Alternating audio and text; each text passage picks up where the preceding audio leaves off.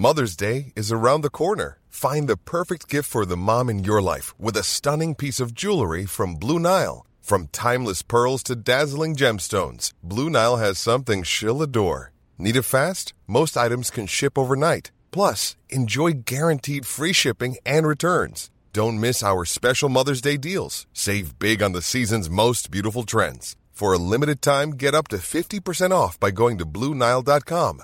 That's Bluenile.com. Ich muss jetzt mal ganz kurz ehrlich mit euch sein und mir auch was eingestehen. Es gibt echt viele Dinge in meinem Leben, bei denen ich absolut unstrukturiert bin. Aber die Nummer eins sind meine Finanzen. Ohne Witz. Es gibt Tage, an denen ich mich einfach nicht traue, auf mein Konto zu gucken. Und wenn ich das dann muss, weil ich weiß, oh, jetzt ist, glaube ich, meine Kreditkartenzahlung mal wieder fällig, dann habe ich richtig doll Herzklopfen. Und dann, äh, weißt du, ich gucke so, so ein bisschen nur mit einem Auge hin, wie bei einem Horrorfilm. So Decke übers Gesicht am liebsten und nur so mit einem Auge irgendwie drauf gucken.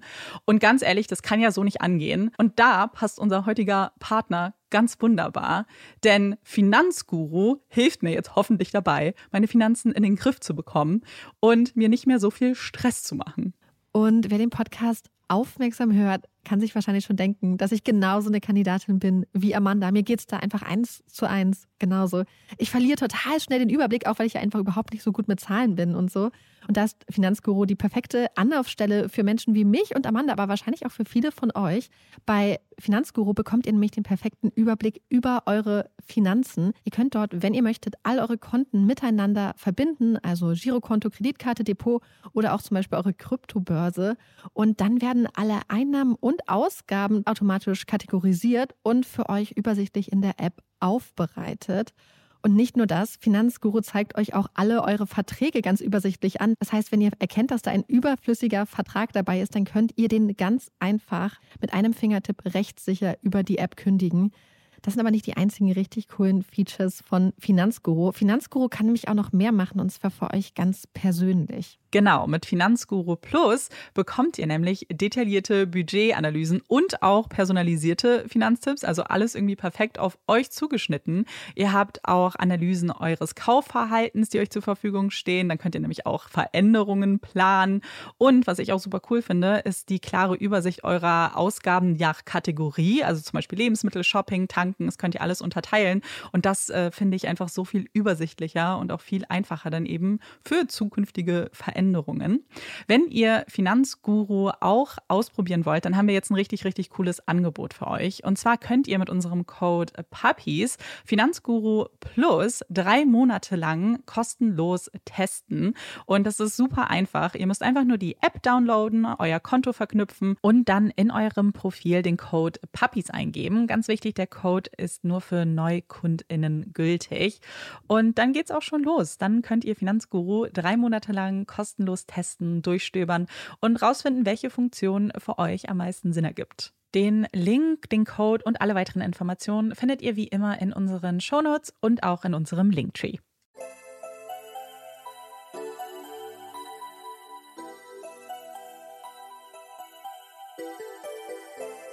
Herzlich willkommen bei Puppies and Crime, unserem True Crime Podcast. Ich bin Marike. Und ich bin Amanda. Heute sind wir mal wieder in unserem neuen Übergangsstudio, unser Zuhause auf Zeit. Es ist sehr schön, aber kennt ihr das? Es gibt Leute, die frieren immer und es gibt Leute, denen ist immer, immer heiß. Ratet mal, wer von uns wer ist. Wir geben euch kurz Zeit. Okay, genug Zeit. Sagen wir es mal so, ich sitze hier in voller Montur mit Jogginghose, riesigem Oversize-Pullover und friere, während Amanda in einem kleinen weißen Tube-Top hier sitzt, mit freien Armen und Schultern yep. und sie schwitzt. Ja, es ist, das Fenster ist offen, es ist ja. eiskalt. Nee, so ist angenehm. Aber wenn wir das Fenster zumachen würden, dann äh, hätten wir ein Problem. Der Struggle ist real hier im Studio, Fall. was die Temperaturen angeht. Aber ich muss sagen, insgesamt freue ich mich sehr, weil die kältere Jahreszeit geht los, was mir immer eigentlich ganz gut gefällt. Und man kann jetzt endlich wieder Kerzen anzünden und sich aufs, also aufs Sofa kuscheln, ohne sich schlecht zu fühlen, weil draußen die Sonne scheint. Und das finde ich eigentlich ganz cool. Und weißt du, woran man auch merkt, dass jetzt bald Herbst ist? Amanda hat ein Karohemd angehabt. auch, aber es gibt den Pumpkin Spice Latte bei Starbucks. Und damit läutet Starbucks offiziell den Herbst ein. Und weißt du, dass wir in unseren allerersten Folgen auch genau darüber gesprochen haben? Sehr oft, glaube ich. Ja. ja. Ich be äh, guck mal, wie lange wir das jetzt schon machen. Ja, es ist bald unser Ja. einjähriges Jubiläum. Wie aufregend. Also und dam- damit meine ich einjähriges Aufnahmejubiläum, weil wir ja ein bisschen früher angefangen haben Genau. mit den Aufnahmen als mit den Genau. Mit, Mit der den- Veröffentlichung. mit dem Veröffentlichen. so, Amanda hat heute einen Fall für uns vorbereitet und wenn ich mich nicht irre, ist es ein etwas umfassender Fall heute. Yep. Also schnappt euch vielleicht Snacks, Getränke Pumpkin Spice Latte. zum Beispiel. Und Zündet eine Kerze an. genau, und macht es euch gemütlich. Ich musste mir viel über mich und meine Geschichte anhören. Oft genug zierte mein Name die Titelseiten der Zeitungen. Manches, was ich dort zu lesen bekam, war wahr, anderes schier gelogen. Wie oft musste ich mir anhören, dass ich doch einfach aufhören sollte, hinzusehen, wenn die neuesten Zeitungen erschienen und mein Gesicht dort abgedruckt war. Wie oft wurde mir angeraten, einfach zu schweigen. Und das tat ich. Doch meinen Seelenfrieden konnte ich damit nicht finden. Es ist an der Zeit, dass ich meine Geschichte erzähle. Die echte Geschichte, die ganze Geschichte, die wahre Geschichte. Ich werde nicht einmal versuchen, euch davon abzuhalten, über mich zu urteilen. Das werdet ihr so oder so. Ihr werdet euch eine Meinung bilden und euch fragen, wie ich das tun konnte, was ich getan habe. Aber das ist okay so, denn eins weiß ich ganz sicher. Nur Gott kann mich richten, nur Gott wird über mich urteilen. Ich werde euch also nicht darum bitten, mich nicht zu verurteilen. Aber um eine Sache möchte ich euch bitten. Hört mir zu. Hört euch meine Geschichte an. Die ganze Geschichte. Und entscheidet dann, was hättet ihr getan. Es ist der 26. November 1986. Ein Tag vor Thanksgiving. Josephina läuft die Front Street in Philadelphia auf und ab. Wie eigentlich fast jeden Abend. Sie trägt eine schwarze Jeans, ein schwarzes T-Shirt, Turnschuhe und eine Lederjacke. Viel zu wenig für den Spätherbst, der den Winter bereits klar und deutlich einläutet. Sie hält ihre Jacke ganz dicht an den Oberkörper, wickelt sie um sich, um vielleicht ein kleines bisschen extra Wärme zu erhaschen. Eigentlich wollte sie das nicht mehr tun. Sie will diese elende Straße nicht mehr auf und ablaufen. Aber nur noch dieses eine Mal. Danach würde alles anders sein. Besser. Ein Neuanfang. Nicht nur für sie, auch für ihre Kinder. Sie muss an Ricky denken. Noch vor einer Stunde war sie bei ihm im Krankenhaus gewesen. Er war so klein, so zerbrechlich, wirkte völlig verloren in dem zu großen, durchsichtigen Plastikbett. Wie eine kleine Puppe mit zartbrauner Haut. So winzig war er. Ricky war ein Frühchen, doch jetzt mit seinen fünf Wochen nahm er endlich an Gewicht zu. Er streckte die Beinchen in die Luft, gluckst fröhlich und schläft dann ein. Wenn Josephina ihrem kleinen Sohn in die Augen schaut, dann überströmt sie eine Flut von Emotionen. Sie ist dankbar dafür, dass er lebt und dass sie ihn sehen kann. Aber sie ist auch zutiefst betrübt, denn sie weiß, dass sie daran schuld ist, dass er heute hier liegt. Ricky kam mit Drogen im Blut zur Welt. Josephina hat das nicht überrascht. Wie konnte es auch? Sie wusste, dass das Crack sie unter Kontrolle hatte. In Josephinas Leben ist einiges schiefgelaufen. Aber jetzt musste sie wach werden. Erwachen aus der Trance, die sie ihr Leben nennt. Es reicht. Sie muss alles daran setzen, dass Ricky mit zu ihr nach Hause kommt. Sie weiß, dass diese Entscheidung längst nicht mehr bei ihr liegt. Genauso wie ihr die Entscheidungen, was mit ihren anderen zwei Töchtern passieren sollte, abgenommen wurde. Die älteste Latoya, genannt Toya, lebt bei ihrem Vater, wenn auch nicht ganz freiwillig. Er entführte die Fünfjährige. Wie gesagt, in Josephinas Leben ist bereits einiges schiefgelaufen. Ihre jüngste Tochter Sornay war gerade mal ein Jahr alt, als sich das Jugendamt ihr annahm. Josephinas Schwester Iris kümmerte sich um die Kleine, während Josephina arbeitete. Und kümmern hieß für Iris, dass sie in ihrem Haus high wurde und die Kinder sich selbst überließ. Als Nachbarn das Jugendamt über diesen Umstand informierten, war die Konsequenz klar. Sornay und Iris eigene Kinder müssen in eine Pflegefamilie. Da gibt es nichts zu diskutieren. Und wenn Josephina ihre Kinder bei sich haben wollte, dann müsste sie ihren Lebensstil ändern. Aber drastisch. Und genau damit hatte Josephina jetzt begonnen. Als erstes eine Wohnung. Sie brauchte einen Neuanfang. Kein Leben an der Seite eines Mannes, der sie nicht liebt oder den sie nicht liebt. Die neue Wohnung würde der Ort sein, an dem sie endlich wieder eine Familie werden würden. Sie, Ricky, Sornay und Toya. Alle zusammen. Sie begann alles herzurichten, für den Moment, an dem sie vereint werden würden. Für die Mädchen kaufte sie ein Etagenbett, für Ricky ein kleines Gitterbett. Für mehr reichte das Geld erstmal nicht. Aber sie wusste, wie sie an Geld kommen würde. Schnelles, einfaches Geld. Nur noch ein letztes Mal, danach würde sie aufhören. Auch mit dem Crack. Wie oft hatte sie sich das selbst versprochen und doch nicht eingehalten. Aber nein, diesmal ist es anders. Ein hellbrauner Cadillac CV hält neben Josephine an. Es ist ein teurer Wagen. Wunderschön. Sie war noch nicht lange unterwegs, aber das kam ihr ganz recht. Schließlich war es wirklich kalt und sie hatte eigentlich keine Lust mehr gehabt, noch länger die elendig lange Straße abzulaufen. Gehst du anschaffen?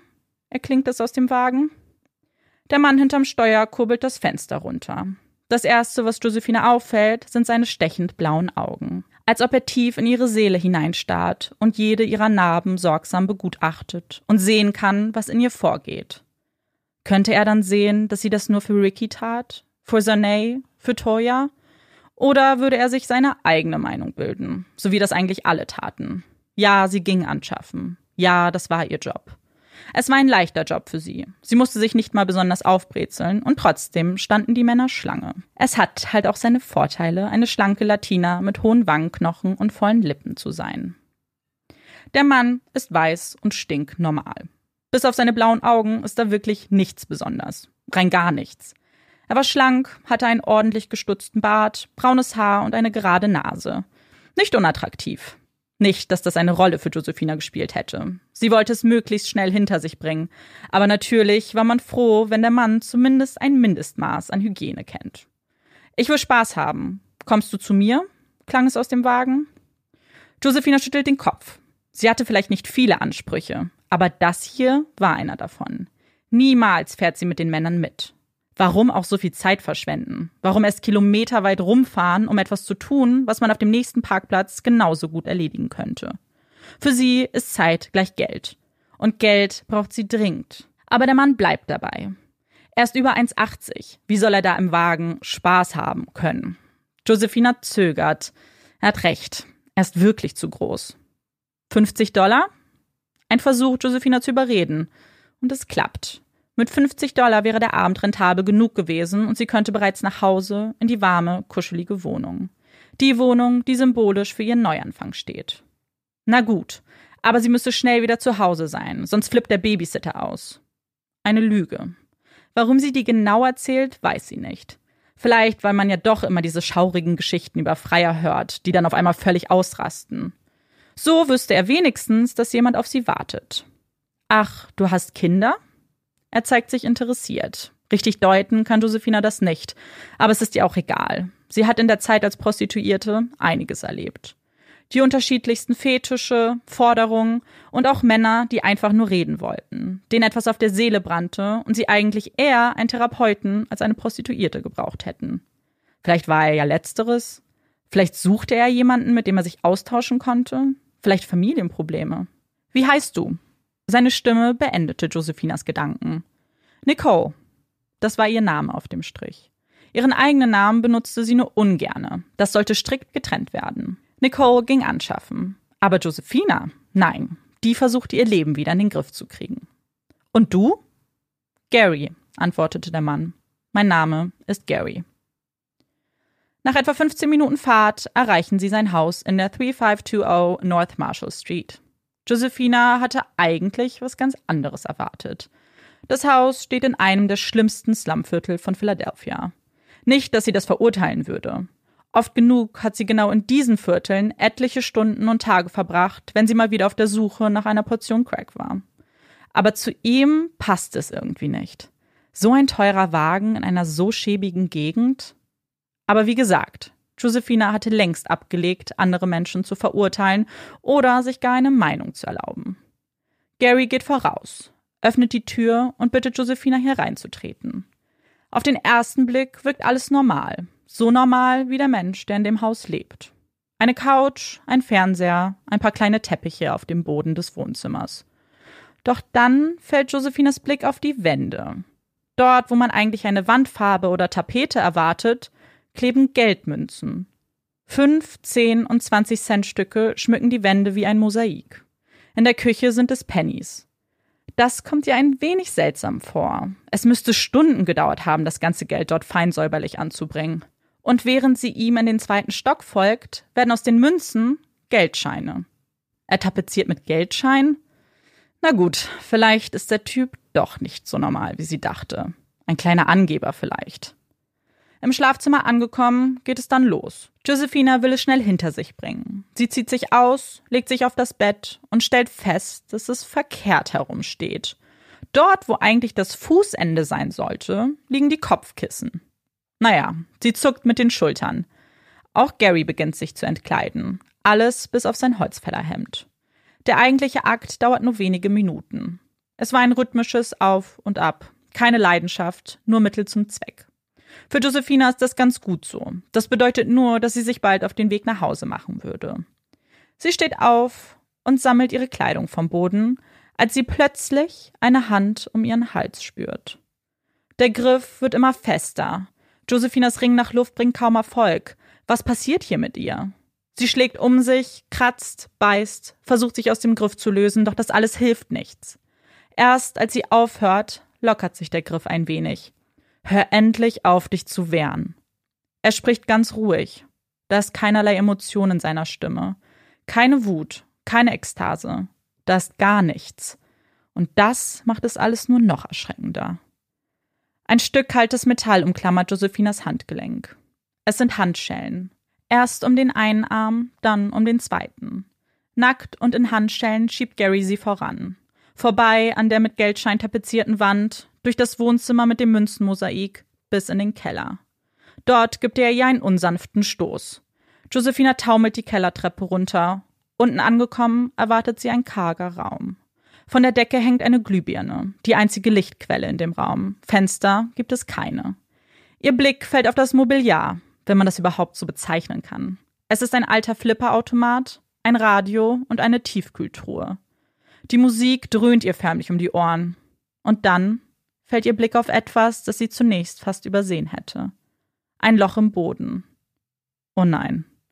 Soll das mein Grab sein? denkt sie. Werde ich hier sterben? Was soll das alles?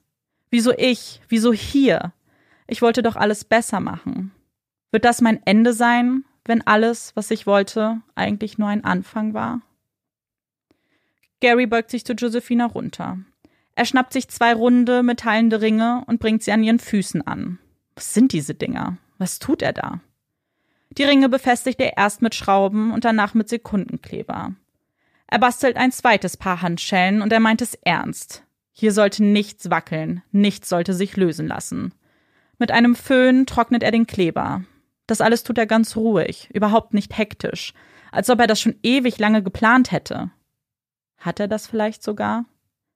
Als letzten finalen Schritt bringt er eine Kette an die Ringe an und befestigt das Ende mit einem Vorhängeschloss an einem Wasserrohr. Ich werde angekettet, wie ein Tier, denkt sich Josephina. Ein Tier in einem Käfig. Nackt, die Hände mit Handschellen hinter dem Rücken befestigt. Gary spricht kein Wort und Josephina weiß nicht, was sie sagen soll. Sie ist perplex, völlig überfordert mit der Situation, so überfordert, dass sie sich nicht einmal wehren kann. Auf einmal steht Gary hinter ihr, greift zu den Handschellen und öffnet diese. Er gibt ihr einen Stoß und Josephina fällt in das Loch. Sie hat sich mit ihren 1,68 nie für groß gehalten. Aber jetzt, in diesem winzig kleinen Loch, fühlt sie sich wie ein Riese. Es passt nicht, ganz und gar nicht. Immer und immer wieder drückt Gary ihren Kopf nach unten. Ihr Kinn ganz nah an den Knien, ein Arm um den Kopf geschlungen, der andere seitlich eingeklemmt. Diese Position ist genauso schmerzhaft, wie sie klingt. Josephina schreit. Sie schreit vor Schmerz, aus Angst, dass das hier ihr Ende sein könnte. Doch Gary zeigt sich völlig unbeeindruckt. Die Musik ist so laut, dass er sich nicht mal Gedanken machen muss, ob sie jemand hört. Er verfolgt weiter seinen Plan.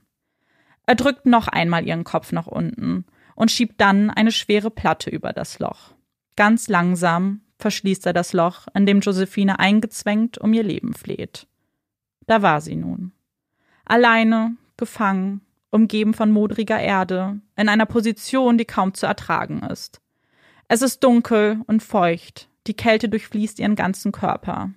Irgendwann hat sie keine Kraft mehr zu schreien. Aus dem lauten Brüllen wird nur noch ein Wimmern. Tränen fließen ihr über das Gesicht. Hat er mich hier lebendig begraben? Was mache ich nur? Die Dunkelheit umschließt Josephina.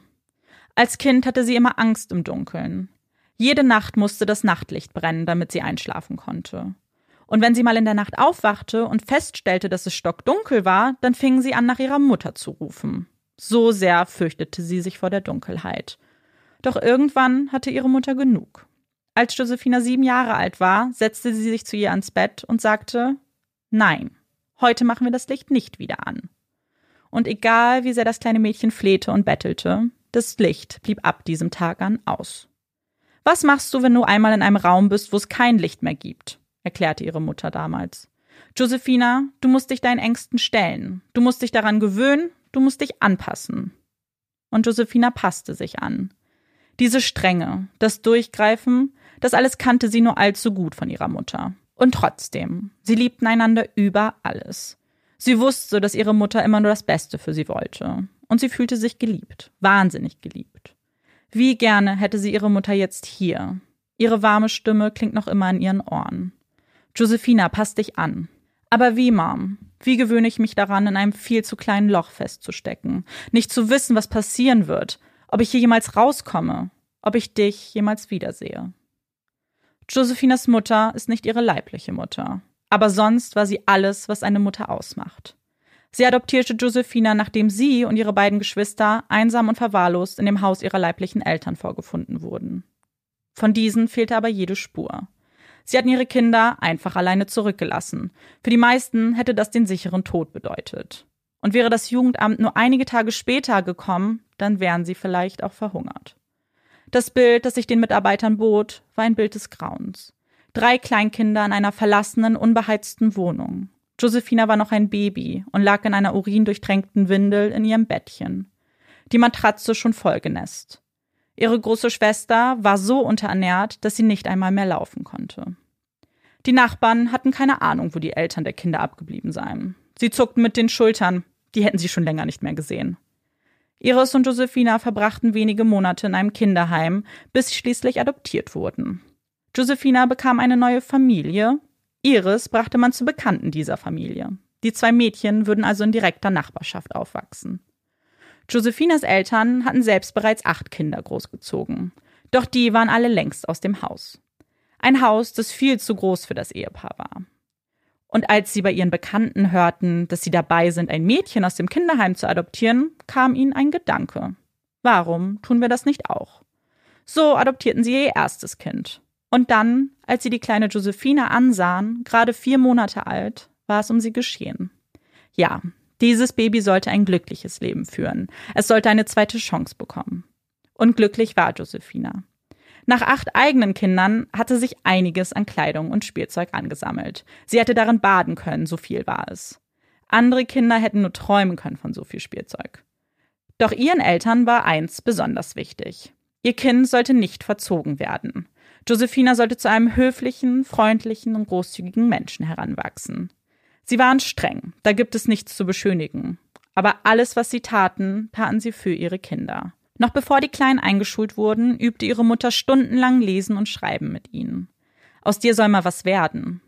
Ihren Kindern hinterherzuräumen, daran dachte sie gar nicht erst. Alle hatten ihre Aufgaben. Es wurde abgespült, abgetrocknet, alle Spielsachen wieder säuberlich weggeräumt. Nur ein einziges Mal traute sich Josephina zu sagen, dass ihr langweilig sei. Ach, langweilig? Na dann schrubb mal den Boden. Und sie schrubbte und schrubbte. Und als sie fertig war, beugte ihre Mutter das Ergebnis kritisch und sagte, na jetzt, wo du den Dreck verteilt hast, kannst du richtig mit Putzen anfangen. Danach war Josephina nie wieder langweilig. Josephina war ein richtiges Mutterkind, konnte nie von ihr getrennt werden. Selbst als sie eingeschult wurde, fand sie immer Möglichkeiten, sich aus dem Klassenraum zu schleichen und nach Hause zu laufen. Dort stand sie dann vor der Haustür, schaute ihre Mutter freudestrahlend an und sagte, Du hast mich vermisst. Doch irgendwann musste die kleine Josephina feststellen, dass das so nicht funktionierte. Jedes Mal brachte sie ihre Mutter zurück in die Schule. Jedes einzelne Mal. Dass Josephinas Mutter nicht ihre leibliche Mutter war, war kein Geheimnis. Wie hätte es das auch sein können? Es war ganz offensichtlich. Denn es wurde grundsätzlich bei einer Adoption nicht darauf geachtet, ob die Nationalität des Kindes die gleiche war wie die der Eltern. Und das bekam Josephine an der Schule schnell zu spüren. Du bist doch schwarz, oder? fragen sie ihre Klassenkameraden. Nein, ich bin halb Mexikanerin und halb Puerto Ricanerin. Das ist egal, deine Eltern sind schwarz, deswegen bist du auch ein. Nicht sicher, ob sie weinen oder ihnen einen Schlag ins Gesicht verpassen sollte, machte sich Josephina niedergeschlagen auf den Heimweg. Mit Tränen in den Augen berichtete sie ihrer Mutter von dem Vorfall. Doch die reagiert ganz anders. Wahrscheinlich, weil sie diese Worte nur zu Genüge selbst mit angehört hat. Josephina, das gehört dazu. Das ist ein Teil deines Lebens. Warum ist dir wichtig, was die anderen sagen und denken? Das Einzige, was zählt, ist, was du denkst und was du erreichst. Schluck es einfach runter. Gewöhne dich daran, pass dich an. Und sie hörte darauf. Sie ließ die Stimmen verstummen, fokussierte sich auf sich selbst. Sie war wie ein Wunderkind. Neue Dinge zu erlernen fiel ihr unglaublich leicht. Sie spielte Saxophon und Klavier, machte Stepptanz und Ballett. Außerdem war sie Cheerleader. In der Schule schrieb sie die besten Noten. Sie war es gewohnt zu lernen und es fiel ihr auch leicht. Doch es gibt ein Problem. Wenn alles wie am Schnürchen läuft, dann will man mehr. Immer mehr. Etwas, das einen begeistert, das Emotionen in einem hervorruft. Und genau diese Tendenz war auch der Anfang vom Ende. Denn auf der Suche nach einer neuen Herausforderung stoßt Josephine auf die Drogen. Mit 13 rauchte sie das erste Mal Gras. Doch irgendwann reichte auch das nicht. Mehr. Sie braucht mehr. Erst Koks und dann Crack. Crack. Damit war alles anders. Sie fühlte sich unbesiegbar und stark. Es war ein Gefühl, das sie nie mehr missen wollte. Josephina war ein schlaues Mädchen. Und doch hat sie die Sucht nicht kommen sehen. War immer der festen Überzeugung, dass sie aufhören könnte, wenn sie nur wollte. Doch im Gegenteil. Auch hier wurde es mehr. Immer mehr.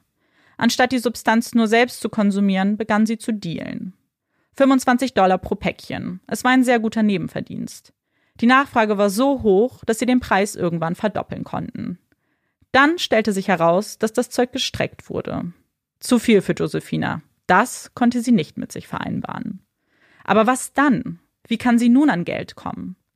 Über Bekannte bekommt sie einen Job in einer Go-Go-Bar angeboten. Klingt erstmal nicht schlecht. Schließlich hat sie ja lange genug getanzt. Doch auch das sollte nur ein Zwischenstopp bleiben. Denn wieder, Josephina will mehr. Als sie das Angebot bekommt, mit einem der Gäste für 200 Euro zu schlafen, nimmt sie es an. Sie ist neugierig, weiß gar nicht, wie das so abläuft. Als sie feststellt, dass es eigentlich ganz harmlos ist und nur selten wirklich lange dauert, wird ihr bewusst, wie viel Geld sie eigentlich machen könnte. Irre viel Geld. Josephina erzählte ihrer Mutter nie etwas davon. Nichts von den Drogen, nichts von ihrem Job. Und trotzdem wusste sie es. Eine Mutter weiß, wenn etwas mit ihrem Kind nicht stimmt. Aber geschämt hat sie sich nie für sie. Sorgen gemacht? Wahrscheinlich schon eher. Mit 19 wird Josephina das erste Mal schwanger. Mit Toyas Vater ist sie zwei Jahre zusammen. Die Beziehung ist ein reines Auf und Ab. Als sie fröhlich berichtet, schwanger zu sein, entgegnet er, dass er nach Kalifornien ziehen will. Dort könnte er einen tollen Job haben, ihnen ein Haus kaufen. Doch in Kalifornien ist alles anders. Da ist kein schönes Haus, da ist nicht einmal ein Job. Toya war ein liebreizendes Baby. Sie schrie so gut wie nie. Stundenlang brabbelte sie nur vor sich hin. So kann das nicht bleiben hier in Kalifornien. Bei Freunden auf der Couch und das mit einem Baby. Also ging es zurück nach Philadelphia. Josephina begann ein BWL-Studium. Ihre Mutter passte in der Zeit auf Toya auf. Während des Studiums lernte Josephina Ronnie kennen. Er war gut zu ihr. Die beiden heirateten. Doch es zeigte sich ein Muster in Josephinas Leben. Wenn etwas zu einfach war, keine Herausforderung darstellte, dann brauchte sie mehr. Und Ronnie war keine Herausforderung. Sie trennen sich im Guten. Und dann folgt die Herausforderung, die Josephina gesucht hat. Robert. Er bedeutete Ärger. Ständig geriet er in Schlägereien, er war aggressiv und brutal. Und er war selbst crackabhängig. Daher hatte er auch nichts dagegen, dass Josephina sich wieder prostituierte. Diesmal aber nicht in dem Gogo-Club, sondern auf dem Strich. Die Drogen betäubten dabei das Erlebte. Mittlerweile beginnt kein Tag ohne eine Crackpfeife, denn sonst kommt sie nicht raus, kann nicht funktionieren. Sie braucht die Drogen zum Überleben. Robert ist Zornays und Rickys Vater. Naja, vielleicht eher der Erzeuger. Denn Interesse hat er für die Kinder keins übrig. Und das fällt Josefina wie Schuppen von den Augen. Als sie mit Ricky schwanger ist, trennt sie sich von ihm. Ihre Mutter unterstützt sie, wo sie nur kann. Als sie erfährt, dass ihr die Kinder weggenommen werden, ist sie besorgt, aber eher um Josefina und wie sie ihr Leben wieder in den Griff kriegen kann. Wo hätte mein Leben eine andere Wendung nehmen können? Hätte ich das Crack nie angerührt, dann würde ich vielleicht nicht in einem dunklen Loch im Keller eines Verrückten liegen. All diese Gedanken sind die ständigen Begleiter, während Josefina in dem Loch hockt und wartet.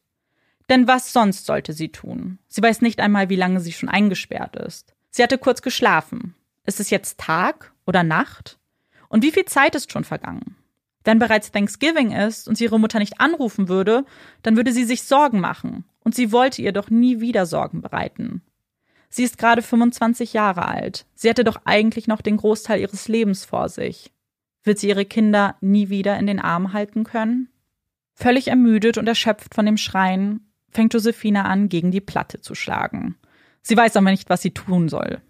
Bis sie Schritte über sich spürt. Ist er hier? Ein erster Sonnenstrahl erleuchtet das Loch. Die Platte bewegt sich und über ihr steht Gary, ein Knüppel in der Hand, ein versteinerter Gesichtsausdruck. Josephina kann nichts aus seiner Mimik lesen.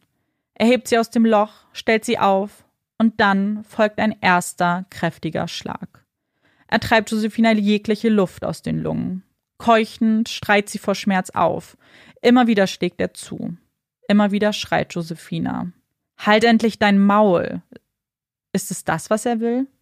Sie wird ruhig, und je ruhiger sie wird, umso seltener werden die Schläge. Bis er schließlich aufhört. So stehen sie da.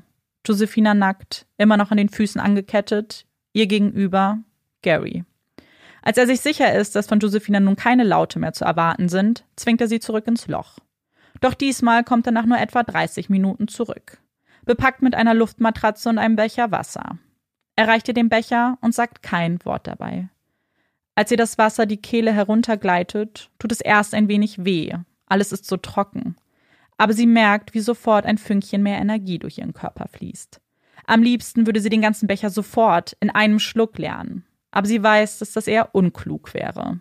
Also trinkt sie ganz sachte, bis der Styroporbecher doch komplett leer ist.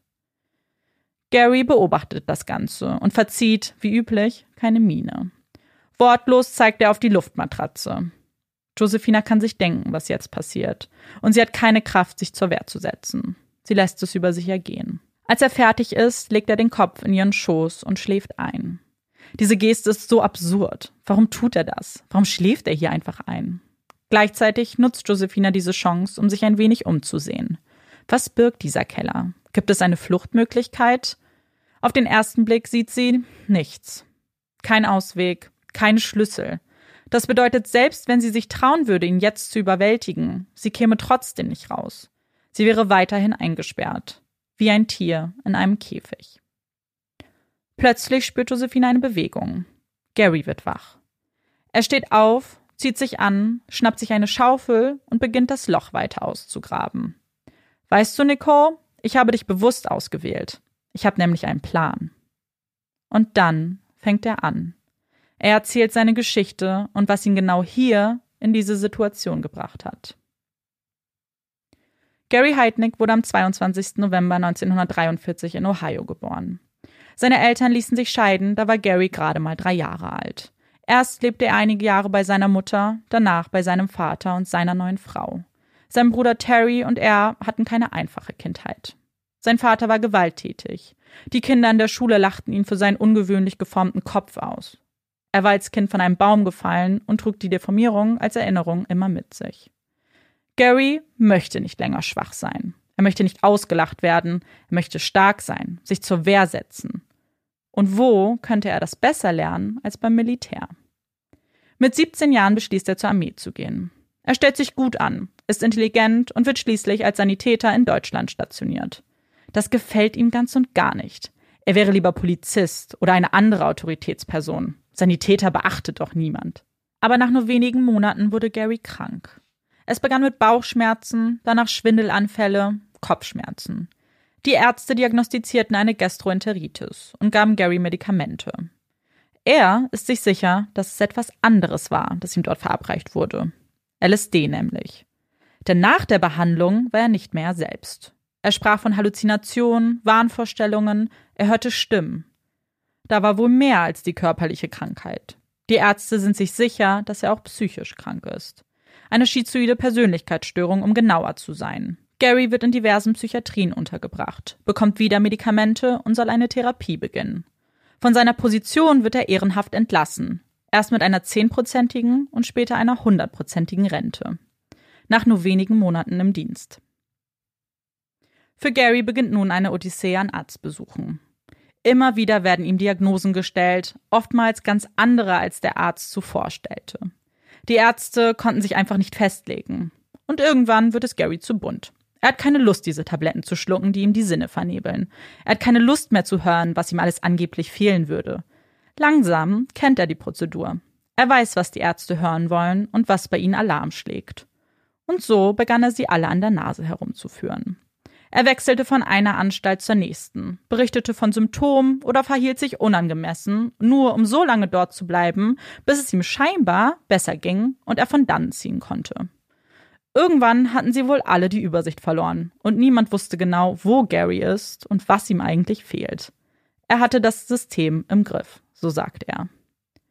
Doch eigentlich wollte Gary nur eins.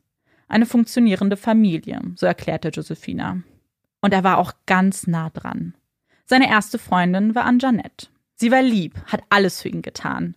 Doch viele waren gegen ihre Beziehung. Anjanette war geistig beeinträchtigt. Man hatte die Befürchtung, dass Gary diesen Umstand ausnutzte. Aber er selbst sagte, so war das nicht. Sie liebten einander. Und Anjanette hat es gefallen, alles für ihn zu tun.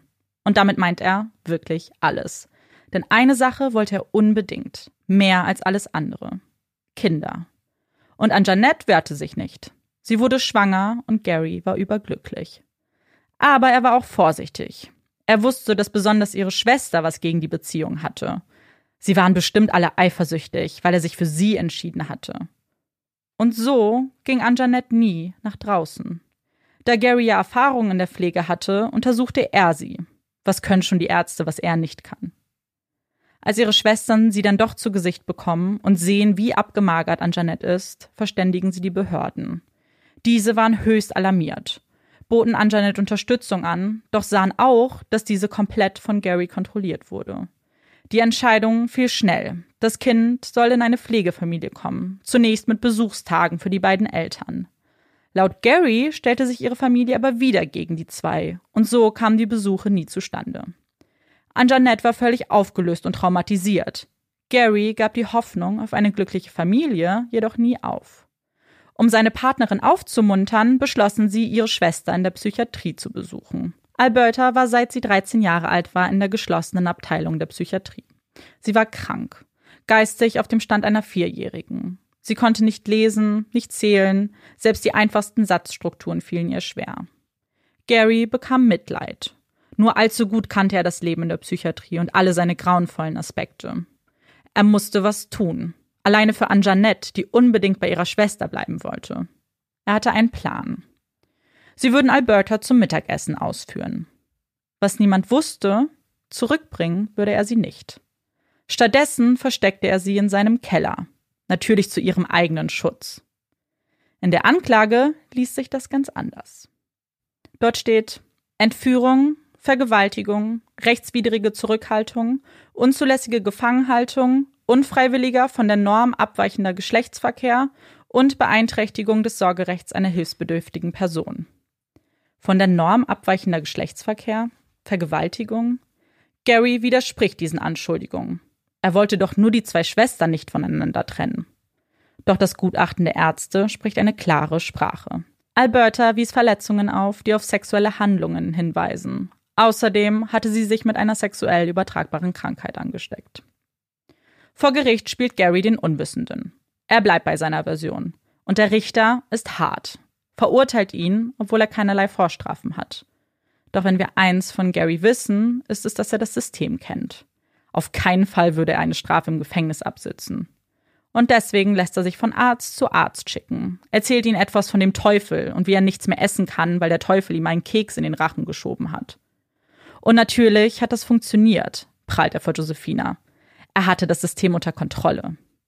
Die Ärzte verschreiben ihm Thorazin, ein starkes Beruhigungsmittel. Solange er das einnimmt und brav zu seiner Therapie geht, braucht er keinen weiteren Klinikaufenthalt.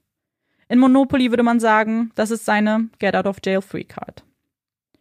Und obwohl er sich glücklich schätzen sollte, weiterhin in Freiheit zu sein, wird Gary wütend. Denn eins haben sie ihm genommen. Anjanette und sein Kind. Vier Jahre seines Lebens hat er verplempert. Und jetzt musste es schnell gehen, wenn er doch noch eine Familie gründen wollte. Und dann kam ihm die glorreiche Idee. Die Inspiration aus einem Film. Eine Heiratsvermittlung. Da warten die Frauen doch auf einen Mann wie ihn. Er hat sein Geld in Aktien investiert. Er ist klug, nie leichtsinnig. Nur deshalb kann er sich die teuren Autos leisten. Und vor allem Frauen aus den asiatischen Ländern sollten sich doch glücklich schätzen können, ihn abzufangen. Josephina schluckt, während er das alles so runterrattert, als ob absolut nichts Ungewöhnliches ist an dieser Geschichte. So lernt er Betty kennen. Sie ist Philippiner. Aber irgendwie war das gar nicht so, wie er sich das vorgestellt hat. Sie war überhaupt nicht folgsam, hat sich nur beschwert und wollte nicht putzen und kochen. Und dann der Höhepunkt. Als sie schwanger war, hat sie mich einfach verlassen. Einfach so, kannst du das glauben? Ganz so war das nicht, lieber Gary. Zumindest nicht, wenn man in deine Akte schaut. Denn einfach so ist Betty nicht verschwunden. Vorher hat sie dich noch der Vergewaltigung angezeigt. Unter anderem. Und sie bekam Recht zugesprochen. Gary muss Unterhalt zahlen. Das Recht, seinen Sohn zu sehen, wird ihm verweigert. Und siehst du, deswegen musste ich meinen Plan schmieden. Nie wieder würden sie mir etwas wegnehmen können. Nie wieder könnte mich jemand ausnutzen. Von was für einem Plan sprach er hier? Was hatte er vor? Nicole, ich werde zehn Frauen hier halten und sie alle werden meine Kinder bekommen. Und ich werde mich kümmern. Es werden meine Kinder sein. Niemand würde sie mir je wegnehmen können. Der blanke Horror durchfließt Josephina. Wie bitte? Was ist schlimmer? In einem Keller von einem Verrückten umgebracht zu werden oder die Gewissheit, dass man vielleicht jahrelang hier unten eingesperrt sein würde und dann auch noch Kinder mit diesem Mann bekommen muss? Am liebsten würde sich Josephina übergeben oder schreien, weinen. Aber das alles tut sie nicht. Sie bleibt ganz ruhig. So lange, bis Gary aufsteht und die Tür wieder hinter sich zuzieht. Diesmal lässt er sie einfach liegen. Sie muss nicht zurück in das Loch. Sie bekommt keine Handschellen angelegt. Josephina beginnt zu beten. Bitte gib mir die Kraft, das zu überstehen. Bitte lass mich einen Ausweg finden. Es war kalt im Keller. Josephina umklammerte ihren nackten Körper und versuchte sich zu wärmen.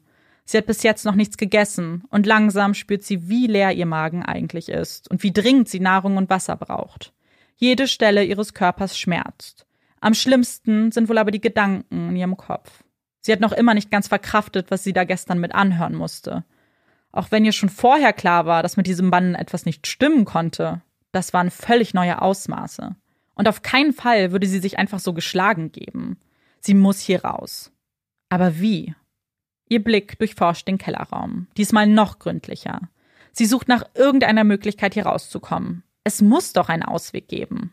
Los, Josephina, denk nach. Es gab keine Fenster nach draußen. Generell bestand dieser Keller nur aus Wänden. Vorsichtig steht sie auf.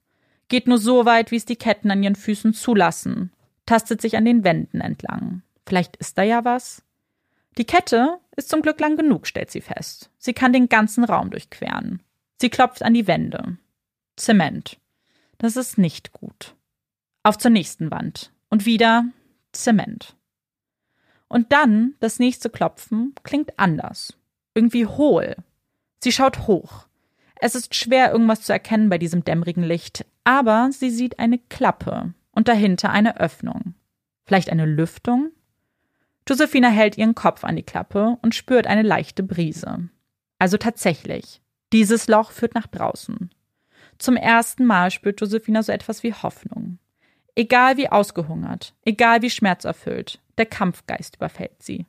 Sie hatte kurz zuvor Garys Wagen aus der Garage fahren hören. Wenn nicht jetzt, wann dann? Josephina setzt sich auf den Boden. Sie muss diese Kette loswerden. Die eine Schraube sitzt fest. Da löst sich gar nichts. Doch bei der zweiten hat sie etwas mehr Glück. Sie kratzt den Klebstoff von der Schraube und lockert sie mit ihrem Fingernagel. Nach 30 Minuten kann sie den Ring öffnen. 30 Minuten. Das ist eine verdammt lange Zeit, wenn man nicht weiß, wo Gary ist und wann er zurückkommt. Es bleibt keine Zeit. Sie muss mit der Kette nach draußen, wenigstens um Hilfe rufen. Das ist ihre einzige Chance.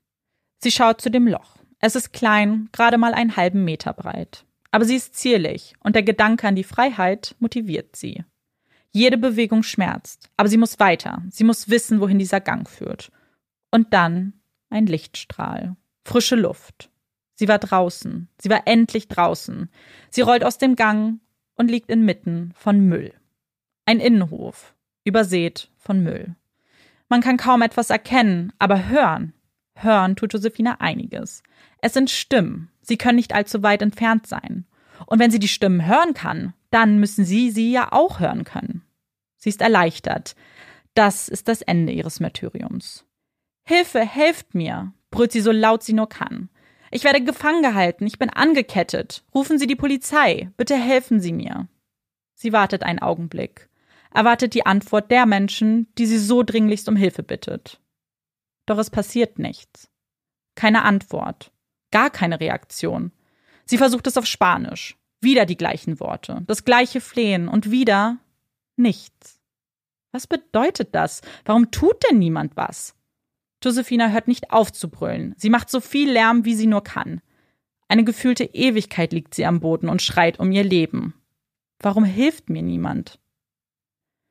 Dann plötzlich ein Zug. Jemand zieht an der Kette, die noch immer fest an ihren Beinen hängt. Gary. Gary ist zurück. Noch lauter, noch verzweifelter schreit Josephina die Menschen an. Er wird mich umbringen. Er ist verrückt. Sie kämpft um ihr Leben, denkt gar nicht daran, sich wieder zurück in den Keller ziehen zu lassen. Sie ist doch kein Fisch an der Angel. Dann hört er auf. Doch wenn Gary mit etwas aufhört, dann beruhigt einen das nicht denn man weiß, dass er nur noch weiter geht, nur noch brutaler wird. Und so ist es auch diesmal. Nur wenig später steht er neben Josephina im Hof. Immer wieder schlägt er auf sie ein, die Wut ist ihm ins Gesicht geschrieben. Doch die denkt immer noch nicht daran aufzugeben, sich ihrem Schicksal hinzugeben. Auf keinen Fall.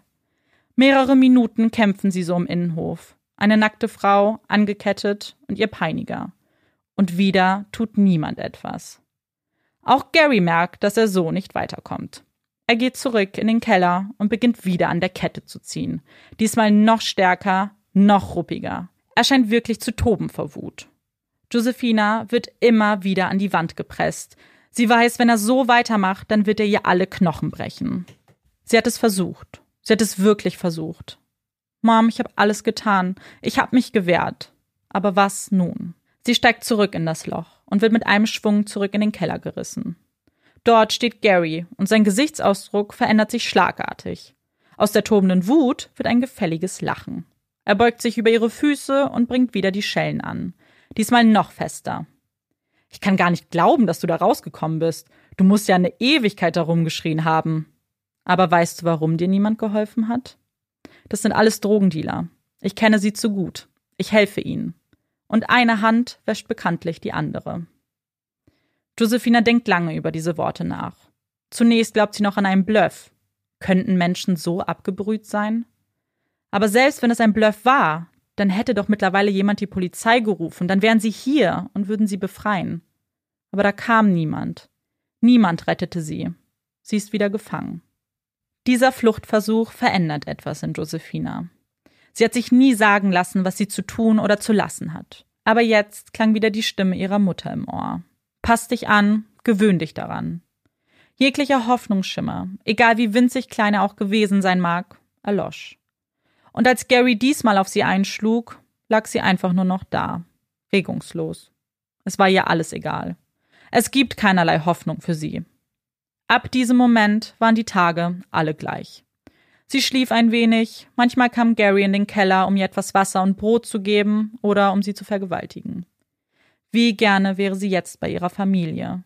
Vielleicht würde sie einfach aufwachen und feststellen, dass das nur ein Albtraum gewesen ist. Doch das ist es nicht.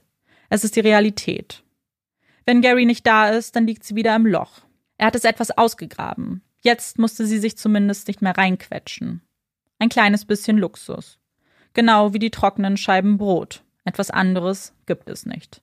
Und bei jedem Bissen wird ihrem Körper bewusst, wie hungrig er eigentlich ist, wie dringend er Nährstoffe braucht, um zu funktionieren. Ein lautes Grummeln erfüllt den Raum.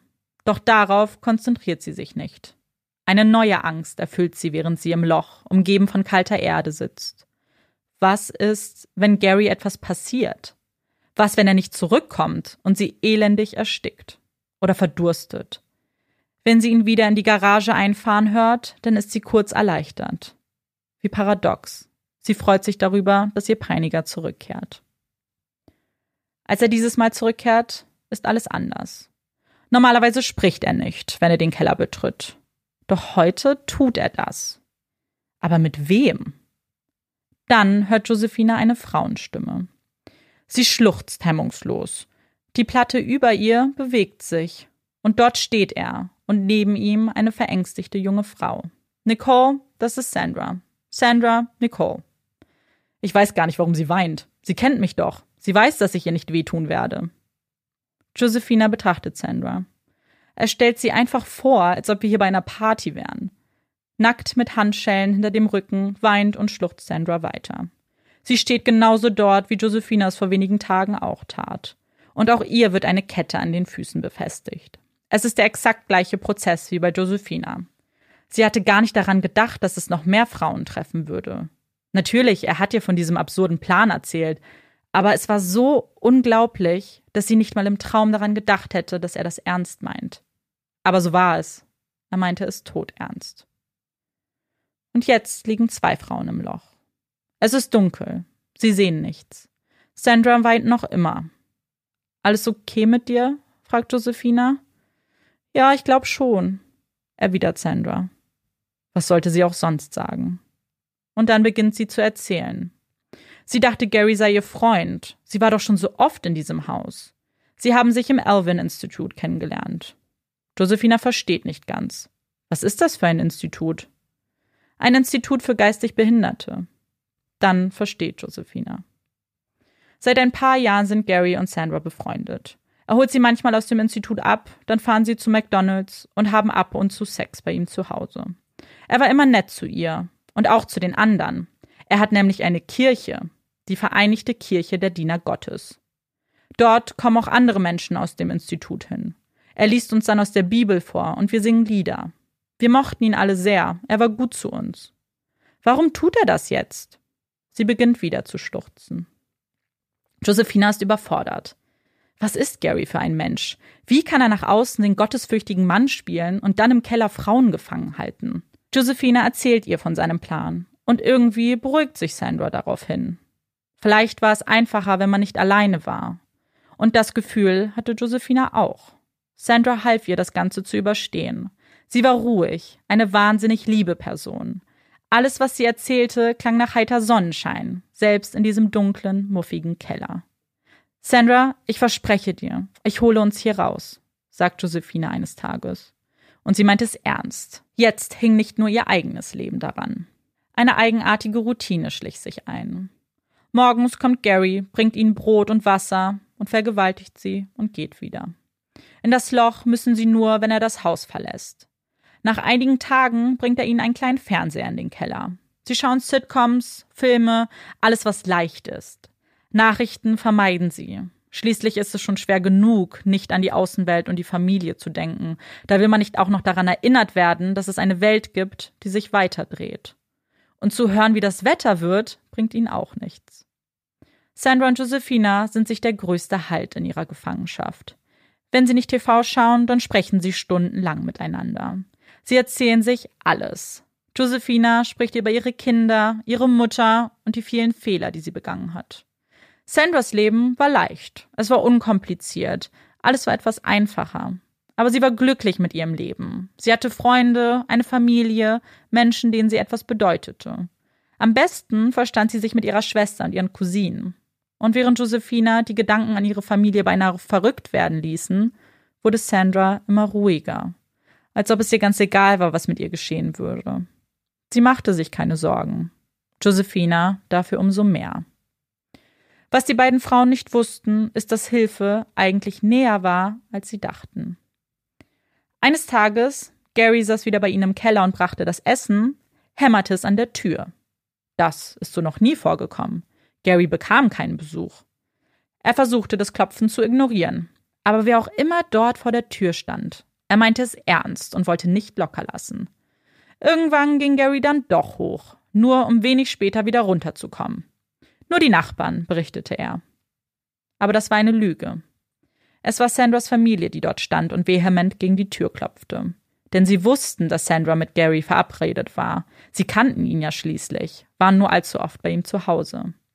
Auch die Polizei haben sie darüber informiert, als sie Sandra als vermisst meldeten. Doch ihr Freund machte einen Fehler beim Buchstabieren. Er sagte, der Nachname sei Heidake, nicht Heidnick. Ein fataler Fehler. Denn hätte man genauer gesucht, vielleicht ein paar alternative Nachnamen in Betracht gezogen, dann wäre man auf Garys Akte gestoßen. Dann hätte man dort lesen können, dass er bereits zuvor eine Frau im Keller gefangen hielt. Aber das hat man nicht. Und weil Gary durch diesen Besuch alarmiert wurde, wusste er, dass er etwas tun müsste, damit sein Plan nicht auffliegt. Als er das nächste Mal in den Keller stapfte, hatte er ein Blatt Papier dabei und einen Stift. Schreib, ruft er Sandra zu. Liebe Mom, es geht mir gut. Ich bin in New York und ich werde mich bald bei dir melden. Alles Liebe, Sandra. Sandra schrieb jeden einzelnen Buchstaben vorsichtig auf das Blatt Papier. Ganz langsam. Josephinas Blick fällt auf den Zettel. Es ist die Handschrift eines Grundschulkindes. Dieser Mistkerl.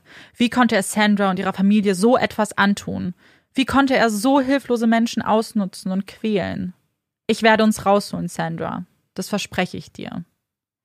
Als Sandras Mutter den Brief erhält, geht sie damit zur Polizei. Die sind erleichtert. Also doch nur wieder ein weggelaufenes Mädchen. Die Ermittlungen werden eingestellt. Hätten sie doch bloß die richtige Akte gefunden. Aber wie kam der Brief eigentlich zu Sandras Familie? Einfach in den Briefkasten ging nicht. Dann hätte man ja rausfinden können, dass er nicht aus New York stammt. Gary fuhr die gesamte Strecke nach New York, um ihn dann dort einwerfen zu können.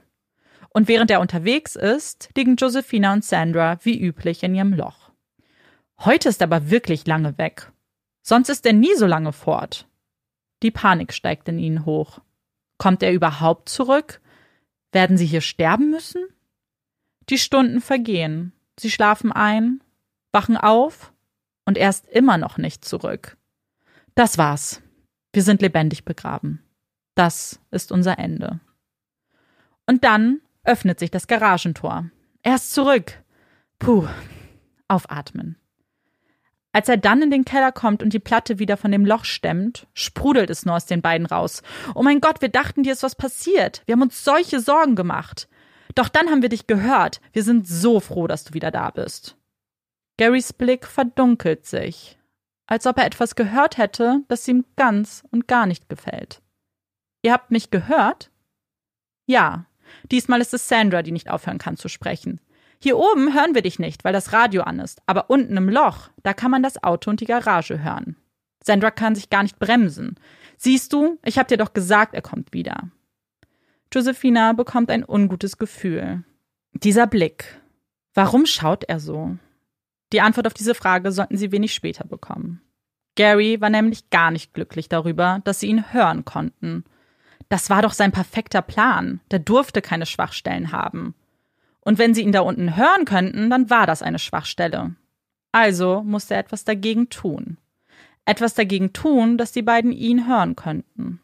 Nein, etwas dagegen tun, dass sie überhaupt hören könnten. Als er das nächste Mal in den Keller trat, hatte er einen Schraubenzieher in der Hand. Er holte erst Sandra, dann Josephina aus dem Loch, kniete sich über sie und brüllte. Denkt gar nicht erst daran zu schreien, wenn ich das hier tue. Und was er da tat, ist der Stoff, aus dem die Horrorfilme gemacht sind. Diese grausigen Horrorfilme, in denen es um Folter geht, in denen Körperteile aufs Entsetzlichste entstellt werden. Die Frauen schrien, das Blut tropfte ihnen aus den Ohren. Es pochte. Der Schmerz ist nicht mit Worten zu beschreiben. Gary war dabei ganz ruhig. Immer wieder erklärte er, was er da tat, dass er nur das Trommelfell anreißen wollte. Er hat doch Erfahrung in der Medizin. Er wüsse, was er tue. Als er fertig war, ließ er Sandra und Josephina im Keller zurück. Sie lagen auf dem Boden, blutverschmiert, und hielten sich in den Armen. Sie sagten kein Wort. Sie hielten einander nur noch. Der dumpfe Schmerz, das Trauma. Wie soll ein Mensch das verkraften? Was Gary nicht wusste, ist, dass dieser Horror aber ohne Ergebnis blieb. Denn sie hörten zwar gedämmt, konnten jedoch immer noch gut genug hören, um immer zu wissen, wann er zu ihnen kam und wann er das Haus verließ. Aber diesmal würden sie nicht so leichtsinnig sein und ihre Karten aufdecken. Diesmal hatten sie einen Vorteil, von dem er nichts wusste. Und so gingen sie wieder an ihre Routine über. Je weniger sie sich wehrten, umso mehr Freiheiten erhielten sie. Ins Loch mussten sie nur noch selten. Sie wussten zwar nie, was der nächste Tag bringen würde, aber sie passten sich an. Wieder hört Josephina die Stimme ihrer Mutter. Ja, Mom, ich passe mich an. Eines Tages öffnet Gary die Kellertür und sagt gönnerhaft, heute dürft ihr baden. Und wisst ihr was? Die beiden waren dankbar. Josephina durfte als erste den Keller verlassen. An eine Flucht dachte sie gar nicht erst. Zum einen war sie viel zu schwach, zum anderen war da ja Sandra. Sie kann sie nicht alleine lassen, das wäre ihr sicherer Tod. Die Badewanne war randvoll mit Wasser gefüllt. Als Josephina erst mit den Füßen und dann dem ganzen Körper in die Wanne stieg, überkam sie ein Feuerwerk von Emotionen. Die Wärme des Wassers taute ihre Gliedmaßen auf. Sie hatte sich schon so sehr an die Kälte im Keller gewöhnt, dass sie gar nicht mehr wusste, was Wärme eigentlich war. Ihr steigen die Tränen in die Augen. Was sie genau bedeuten, weiß Josephina nicht. Für einen kleinen Augenblick vergisst sie alles um sich herum. Vergisst den Keller, vergisst den Plan, vergisst den Schmerz. Sie denkt nur an die Wärme, die Wärme des Wassers. Mit einem Stück Seife beginnt sie ihren Körper zu waschen. Dass Gary auf dem Klo neben ihr sitzt, blendet sie aus. Dieser Moment gehört nur ihr. Am liebsten würde sie die ganze Zeit baden, gar nicht mehr rauskommen. Aber sie weiß, sie muss. Jetzt ist Sandra an der Reihe. Sie möchte auch, dass sie in den Genuss kommt. Als sie aufsteht und über den Rand der Badewanne steigt, zeigt Gary auf ein sauberes Hemd. Hier, das kannst du anziehen. Wieder Dankbarkeit. Wie kann man diese Menschen ein solches Gefühl entgegenbringen? Aber sie tut es. Als Josephina wieder im Keller ankommt und Sandra mit Gary hochgeht, kommen ihr die würsten Gedanken. Vielleicht badet er sie ja gar nicht. Was ist, wenn sie nicht mehr zurückkommt? Erst jetzt wird ihr bewusst, wie sehr sie Sandra braucht. Sie dachte immer, es wäre andersrum. Aber eigentlich ist Sandra der einzige Grund, warum sie überhaupt weitermacht und nicht aufgibt. Als Sandra dann wieder zurückgeführt wird, fällt Josephina ihr um den Hals. Ich bin so froh, dass du hier bist. Sandra lächelt. Naja, ich bin nicht wirklich gerne hier, aber ich weiß, dass du es nett meinst. Man verliert viele Dinge, wenn man lange eingesperrt ist. Aber eins verliert man wohl am frühesten. Das Zeitgefühl. Denn woran kann man Zeit ausmachen, wenn man keine Uhr hat und nicht aus dem Fenster sehen kann? Als Gary Josephina eines Tages fragt, wann ihre Periode kommt, fällt es ihr zum ersten Mal auf. Sie weiß gar nicht, welcher Tag heute ist. Der 20. Dezember, sagt Gary. Das heißt, es ist bald Weihnachten. Weihnachten in einem Keller. Weihnachten ohne Familie. Ohne die Wärme, die Liebe, die man sonst an diesem Feiertag gespürt hätte. Und dann die Erkenntnis. So grauenvoll. Sie ist drüber. Eigentlich hätte sie am 17. kommen müssen. Gary lacht. Sein Plan scheint aufzugehen. Zwei Tage später. Als Gary dieses Mal die Tür des Kellers öffnet, ist er nicht allein. Das ist Lisa.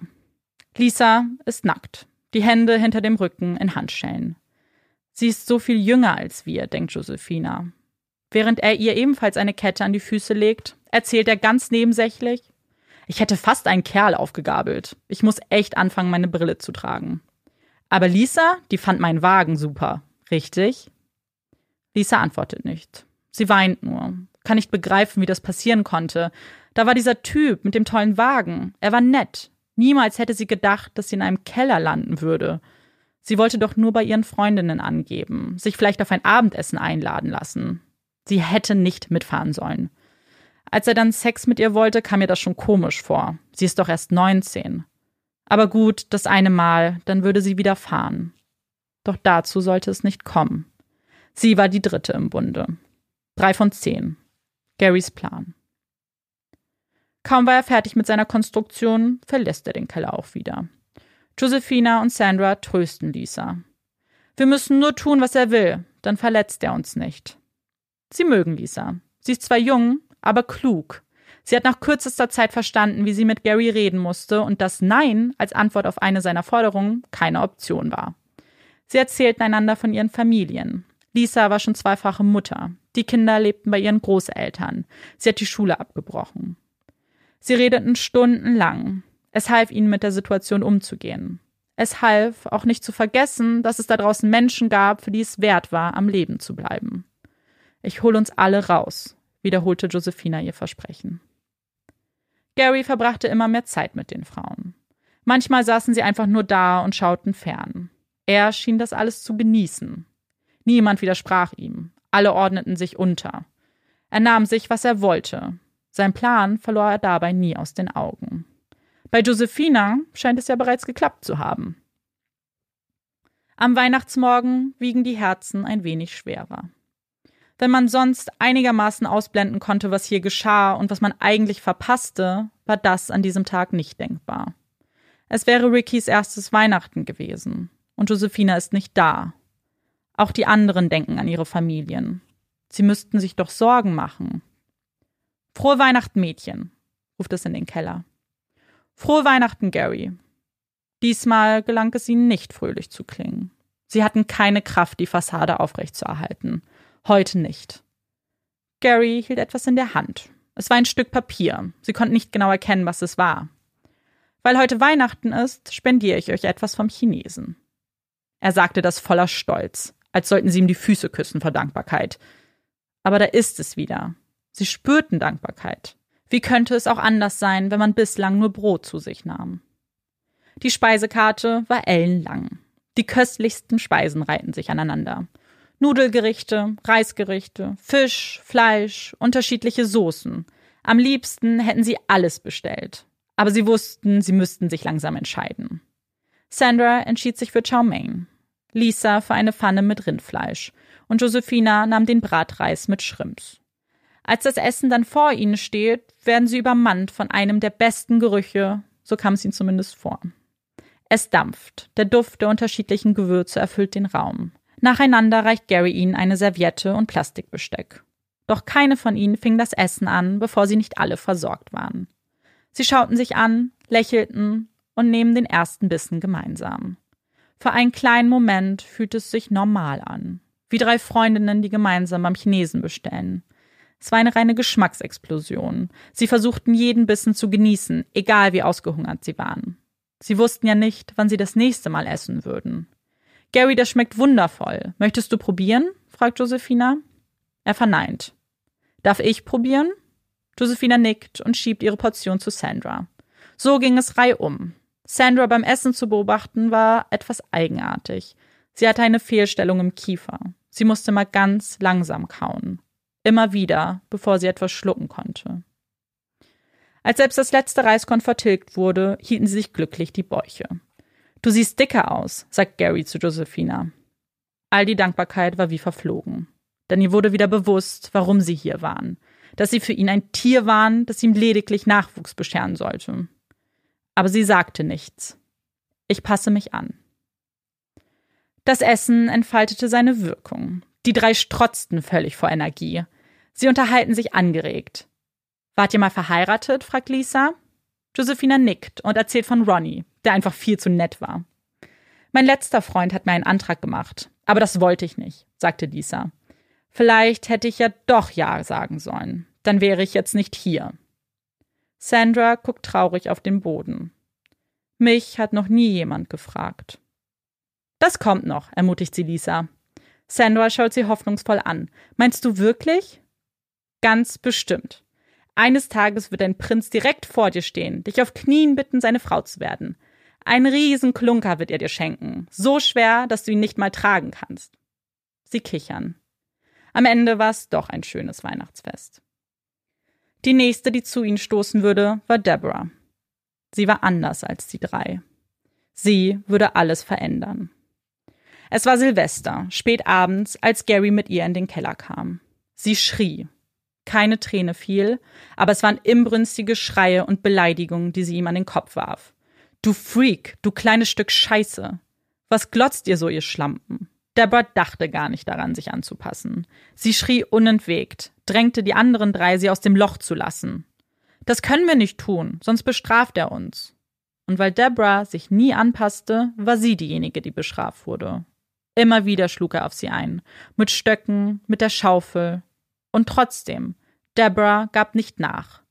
Sie war es gewohnt zu kämpfen. Deborah wurde in einem Sozialbau großgezogen. Dort waren Drogen und Gewalt an der Tagesordnung. Sie wurde ihr Leben lang missbraucht, musste schnell erwachsen werden, damit sie sich wehren konnte.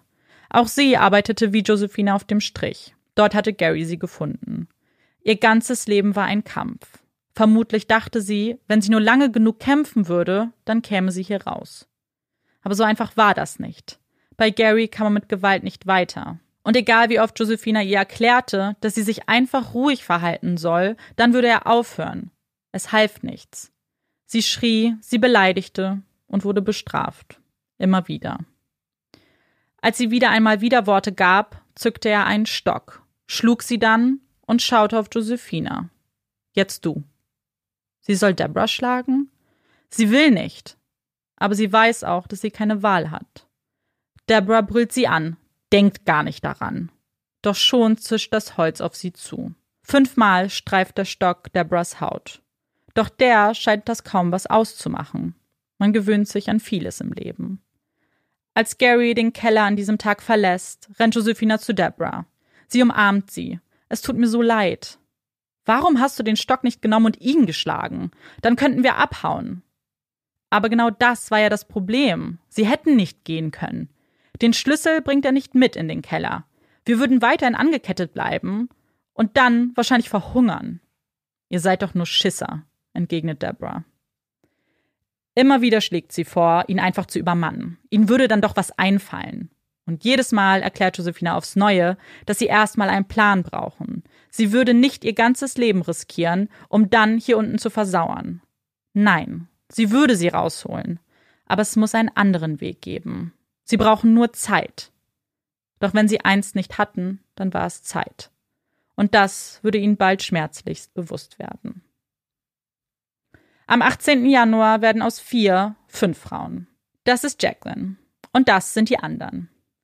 Gary beginnt sie alle vorzustellen. Jacqueline steht nur da. Sie ist klein, mager und einfach nur verunsichert. Sie weint nicht. Sie schreit auch nicht. Sie steht nur da und Gary erzählt wieder voller Stolz, wie er sie gefunden hat. Er war wieder auf dem Strich und wollte gerade ranfahren, als er Jacqueline hörte. Sie rief, Nimm mich, die da hat AIDS. Das stimmte nicht, aber Jacqueline brauchte einen Freier an diesem Abend. Sie ist gerade mal 18 Jahre alt und scheint den Ernst der Lage nicht zu begreifen.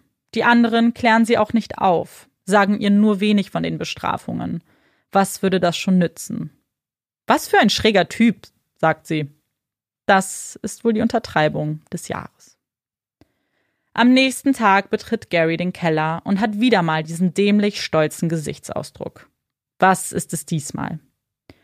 Es ist Josephinas Geburtstag und zur Feier des Tages gibt es Chinesisch. Woher wusste er das? Hatte sie ihm das erzählt? Wahrscheinlich. Sie lächelt. Danke, Gary. Das ist wirklich lieb von dir. Und das ist noch nicht alles. Wir feiern eine richtige Party. Ich habe Kuchen und auch ein Geschenk dabei. Fast schüchtern lächelt er Josephina an. Mag er sie vielleicht? Was soll das bedeuten? Und wie grotesk ist es bitte, seinen Geburtstag eingesperrt in einem Keller zu feiern? Erst gibt es Chinesisch. Dann essen sie Kuchen und singen Happy Birthday. Das ist für dich. Gary hält ihr eine kleine Schachtel entgegen. Sie ist in violettes Geschenkpapier gehüllt, obendrauf eine Schleife. Oh, wow, es waren flauschige Pantoffeln. Knallrot. Die sind wunderschön, danke, Gary. Die anderen stehen nur fassungslos daneben. Gary richtet den Blick zu ihnen. Ein Kommando, die Schuhe ebenfalls zu loben. Ja, hübsch, entzückend. Doch eigentlich stellen sie sich alle nur eine Frage. Was soll das alles? Im Radio läuft Stand By Me. Er dreht lauter und summt mit. Er mag das Lied. Lass uns tanzen. Und sie tanzen. Josephina und Gary, Arm in Arm, passend zum Rhythmus der Melodie. Stand by me. Sandra geht es nicht gut. Sie klagt über Schmerzen. Ihr ist heiß, kalt, der Schweiß steht ihr auf der Stirn. Sie wollte nichts mehr essen und das machte Gary rasend vor Wut. Niemand widerspricht ihm. Wenn er sagt, es wird gegessen, dann wird verdammt nochmal gegessen. Als Strafe befestigt er einen Arm an einem Balken im Keller. So steht sie da. Mittlerweile schon einen ganzen Tag. Kurz vorher war er nochmal da gewesen und hatte ihr ein Stück Brot in den Mund geschoben. Du wirst essen, wenn ich das sage. Aber sie spuckte es nur wieder aus. Hey Sandra, steh auf! Doch da rührte sich nichts mehr. Sie war bewusstlos. Alle riefen ihr zu. Sandra, wach auf! Hey! Bitte! Als Gary die Rufe hört und den Keller betritt, wird er wütend. Er nimmt die Schlüssel zu den Handschellen, öffnet sie und Sandra fällt regungslos zu Boden. Er schlägt nochmal auf sie ein. Doch da ist nichts mehr. Keine Reaktion. Kein Atmen. Nichts. Ihr Mund ist offen, ein Auge geöffnet, das andere geschlossen. So liegt sie am Boden. Sandra ist tot. Solange Gary noch im Raum ist, will niemand Emotionen zeigen. Er schnappt sich Sandra, wirft sie über seinen Rücken und hinterlässt einen Keller, in dem zuvor noch fünf Frauen waren. Jetzt sind es nur noch vier. Als die Tür ins Schloss fällt, bricht es aus den Frauen raus. Niemand kann die Tränen zurückhalten. Wie kann sie tot sein? Sie war so lieb. Sie hat niemandem etwas getan. Wieso sie? Ich hatte dir versprochen, uns rauszuholen. Ich hab versagt, denkt Josephina. Es tut mir leid, Sandra. Was jedoch mindestens genauso schlimm war wie Sandras Tod, ist Garys Reaktion.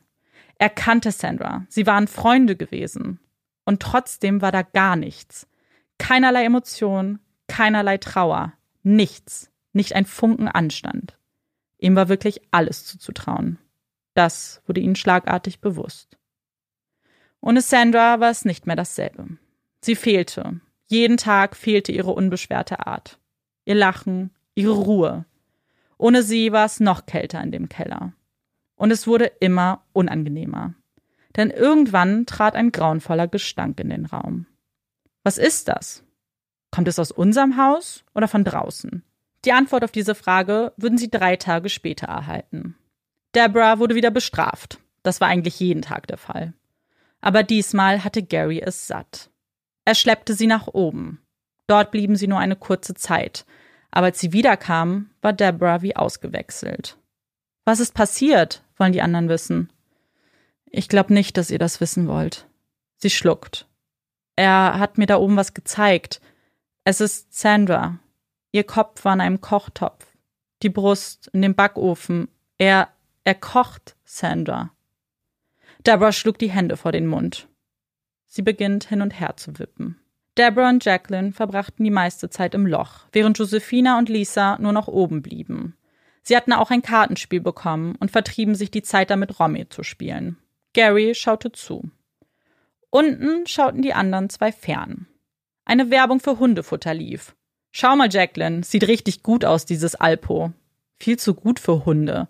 Da ist ja sogar Gemüse drin, Karotten und Erbsen. Gary hört interessiert zu. Er schmunzelt. Das ist kein gutes Zeichen bei ihm. Am nächsten Tag kam er mit einer Dose Hundefutter in den Keller. Ein Löffel ragt aus der Dose. Hier ist das. Ihr habt doch gesagt, es sähe köstlich aus. Deborah und Jacqueline schauen angeekelt auf die Geleeartige Masse. I, da sind gar keine Erbsen drin. Sie essen es trotzdem und irgendwie scheint es ihnen zu schmecken. Vielleicht treibt der Hunger es in sie hinein. Für Gary ist es nur eine weitere Methode, die Frauen zu foltern, zu zeigen, dass er derjenige ist, der die Macht hat. Und er hört nicht auf. Er spielt sie alle gegeneinander aus, sagt, sie bekämen Vorteile, wenn sie ihm berichten, was besprochen wird, wenn er nicht da ist. Und er belauscht sie. Meistens ist nichts Interessantes dabei. Außer dieses eine Mal. Deborah und Jacqueline schmieden einen Plan. Wenn er das nächste Mal runterkommt, dann würden sie ihn überwältigen. Aber was ist mit den Schlüsseln? fragt Lisa. Das überlegen wir uns dann. Du hast doch gesehen, was er mit Sandra gemacht hat. Wir müssen hier dringend raus. Lisa schaut zu Josephina. Die seufzt nur. Wie oft hatte sie versucht, Deborah zu erklären, dass das Schwachsinn sei. Es wird nicht funktionieren. Das können wir erst wissen, wenn wir es versuchen. Die Tür geht auf. Das Gespräch verstummt. Es ist Zeit zu baden, ruft Gary in den Raum. Josephina, du zuerst. Im Bad angekommen, kommt er gleich zum Thema. Er hat den Plan gehört. Er weiß, was sie davor hätten. Wir schon mal gar nicht. Ich habe gesagt, dass der Plan Schwachsinn ist. Sie fuhr fort. Aber Gary, du musst doch selbst sehen, dass dieser ganze Plan, dein Plan, nicht funktioniert. Sie wollen zu ihren Familien. Natürlich überlegen sie, wie sie hier rauskommen. Er nickt nachdenklich. Dachte er womöglich über alles nach? Ist sie zu ihm durchgedrungen? Wieder im Keller angekommen, fängt Gary an zu sprechen. Ich weiß von eurem Plan. Er wird nicht funktionieren. Selbst sie glaubt es nicht. Er zeigt auf Josephina. Du hast es ihm verraten?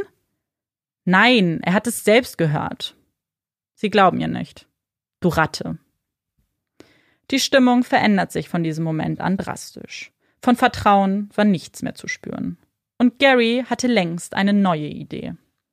Eine Woche später kam er mit einem Kabel und einem Schlauch in den Keller. Deborah und Jacqueline saßen immer noch im Loch. Als er anfing, Wasser in das Loch zu lassen, wurde es ihnen schlagartig klar. Das war ein Stromkabel. Was für eine bestialische Foltermethode. Gary überbot sich mit jedem Mal. Schreie klangen aus dem Loch. Es war nur leichter Strom, aber die Panik, die Todesangst machte jede Berührung damit unerträglich. Zwei Tage später wiederholt er das Ganze. Diesmal hält der Josephina das Kabel hin. Und jetzt du. Angewidert nimmt sie das Kabel in die Hand und lässt Strom fließen. Schreie. Schmerzerfüllte Schreie. Als Gary den Raum verlässt, herrscht Stille. Deborah. Deborah ist tot erklingt es aus dem Loch. Man hätte die Luft schneiden können. Alle waren in Schockstarre verfallen. Als sie Gary davon berichteten, sagt er nur, Gott sei Dank, endlich ist wieder Ruhe in meinem Keller. Deborah hatte immer versucht zu kämpfen. Sie ist sich selbst treu geblieben, ließ sich nicht verbiegen, nahm jede Strafe mit Würde hin. Doch diesen Kampf hatte sie verloren. Den Kampf gegen Gary Heidnick. Als Gary Deborahs Körper anhebt und sie aus dem Keller bringt, sagt niemand ein einziges Wort. Jacqueline zittert. Lisa legt einen Arm um sie. Was nun? Wie geht es jetzt weiter? Das würden sie nur wenige Minuten später erfahren. Gary hält Josephina einen Zettel und einen Stift unter die Nase. Schreib. Erst das Datum, dann ich, Nicole Rivera und Gary Heidnick haben Deborah Dudley getötet. Ihr zwei unterschreibt als Zeugen. Er hält den Brief in die Luft. Ich hab dich in der Hand, wenn du zur Polizei gehst. Dann steckst du genauso mit drin. Josephina versteht nicht ganz. Wie soll sie irgendwo hingehen? Als hätte er ihre Gedanken gelesen, fügt er hinzu, geh jetzt nach oben und leg dich ins Bett. Mit einem Klick waren die Fußketten ab. Josephina sagt kein Wort. Sie schaut Lisa und Jacqueline nicht einmal mehr an. War das der Lohn dafür, dass sie Deborah umgebracht hat? War sie nun frei? Sie stieg die Treppe hoch, durchs Wohnzimmer bis ins Schlafzimmer. Dort legt sie sich aufs Bett. Es war so ungewohnt. Sie hatte ganz vergessen, wie weich eine Matratze sein kann. Gary legt sich neben sie. Sie macht die Augen zu. Am nächsten Morgen wird Josephina von den ersten Sonnenstrahlen geweckt, die durch die Vorhänge strahlen. Sie schlüpft aus dem Bett und geht ins Badezimmer. Dort lässt sie sich Wasser einlaufen. Sie wäscht sich gründlich, nimmt etwas Zahnpasta und reibt es über ihre Zähne. Was kann ich anziehen? Gary hält ihr eine viel zu große Jeans und ein Sweater hin. Fürs Erste. Wir kaufen dir bald etwas Neues. Sie schlüpft in die Kleidung und folgt Gary in die Küche. Er hatte Kaffee aufgesetzt. Sie nahm einen großen Schluck. Sie wusste gar nicht mehr, wie Kaffee schmeckt und was für eine Wirkung er haben kann. Gary schnappt sich zwei Scheiben Brot, ein wenig Wasser und geht in den Keller. Erst dann schaut sich Josephina zum ersten Mal um. Sie sieht den Topf auf der Kochplatte. War das der Topf, von dem Deborah berichtet hatte? Bevor sie sich entscheiden konnte, ob sie einen Blick hineinwerfen sollte, stand Gary im Türrahmen. Wir müssen Deborah loswerden, sagt er. Das sollte einfacher sein als bei Sandra. Man wusste ja, dass Sandra bei mir war. Würde man ihre Leiche finden, dann würde ich in Schwierigkeiten kommen. Ich musste mir was überlegen. Er zeigt auf den Inhalt des Kochtopfs. Danach öffnet er den Backofen. Ich wollte es erst an die Hunde verfüttern, aber die wollten es nicht. Und dann kam mir die Idee mit dem Hundefutter. Josephina versucht, einen Würgereiz zu unterdrücken. Aber niemand wusste, dass Deborah hier war. Sie können wir einfach etwas abseits ablegen. Du wirst mir helfen. Die nächsten Tage verbrachten Josephina und Gary gemeinsam. Erst mussten sie sie neu einkleiden. Sie suchte sich Hosen, T-Shirts und neue Unterwäsche aus und modelte sie vor Gary.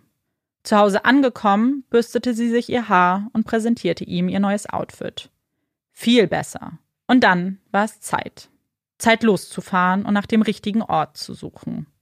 Erstmal im Hellen, um genau sehen zu können, wo die richtige Stelle war. Und sie fanden sie, schneller als gedacht. Jetzt mussten sie nur noch warten, bis es dunkel wurde. Sie fuhren zu McDonald's. Er bestellte sich einen Burger und Pommes. Josephina hatte keinen Hunger. Er erzählt ihr von seinen Aktien und wie gerissen er war.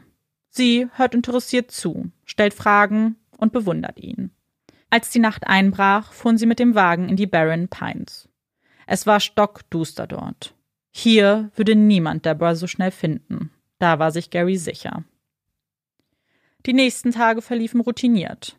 Wenn Gary in den Keller ging, dann blieb Josephina oben. Sie machte sich Kaffee, schaute fern, nahm ein Bad. Und dann platzte es aus Gary raus.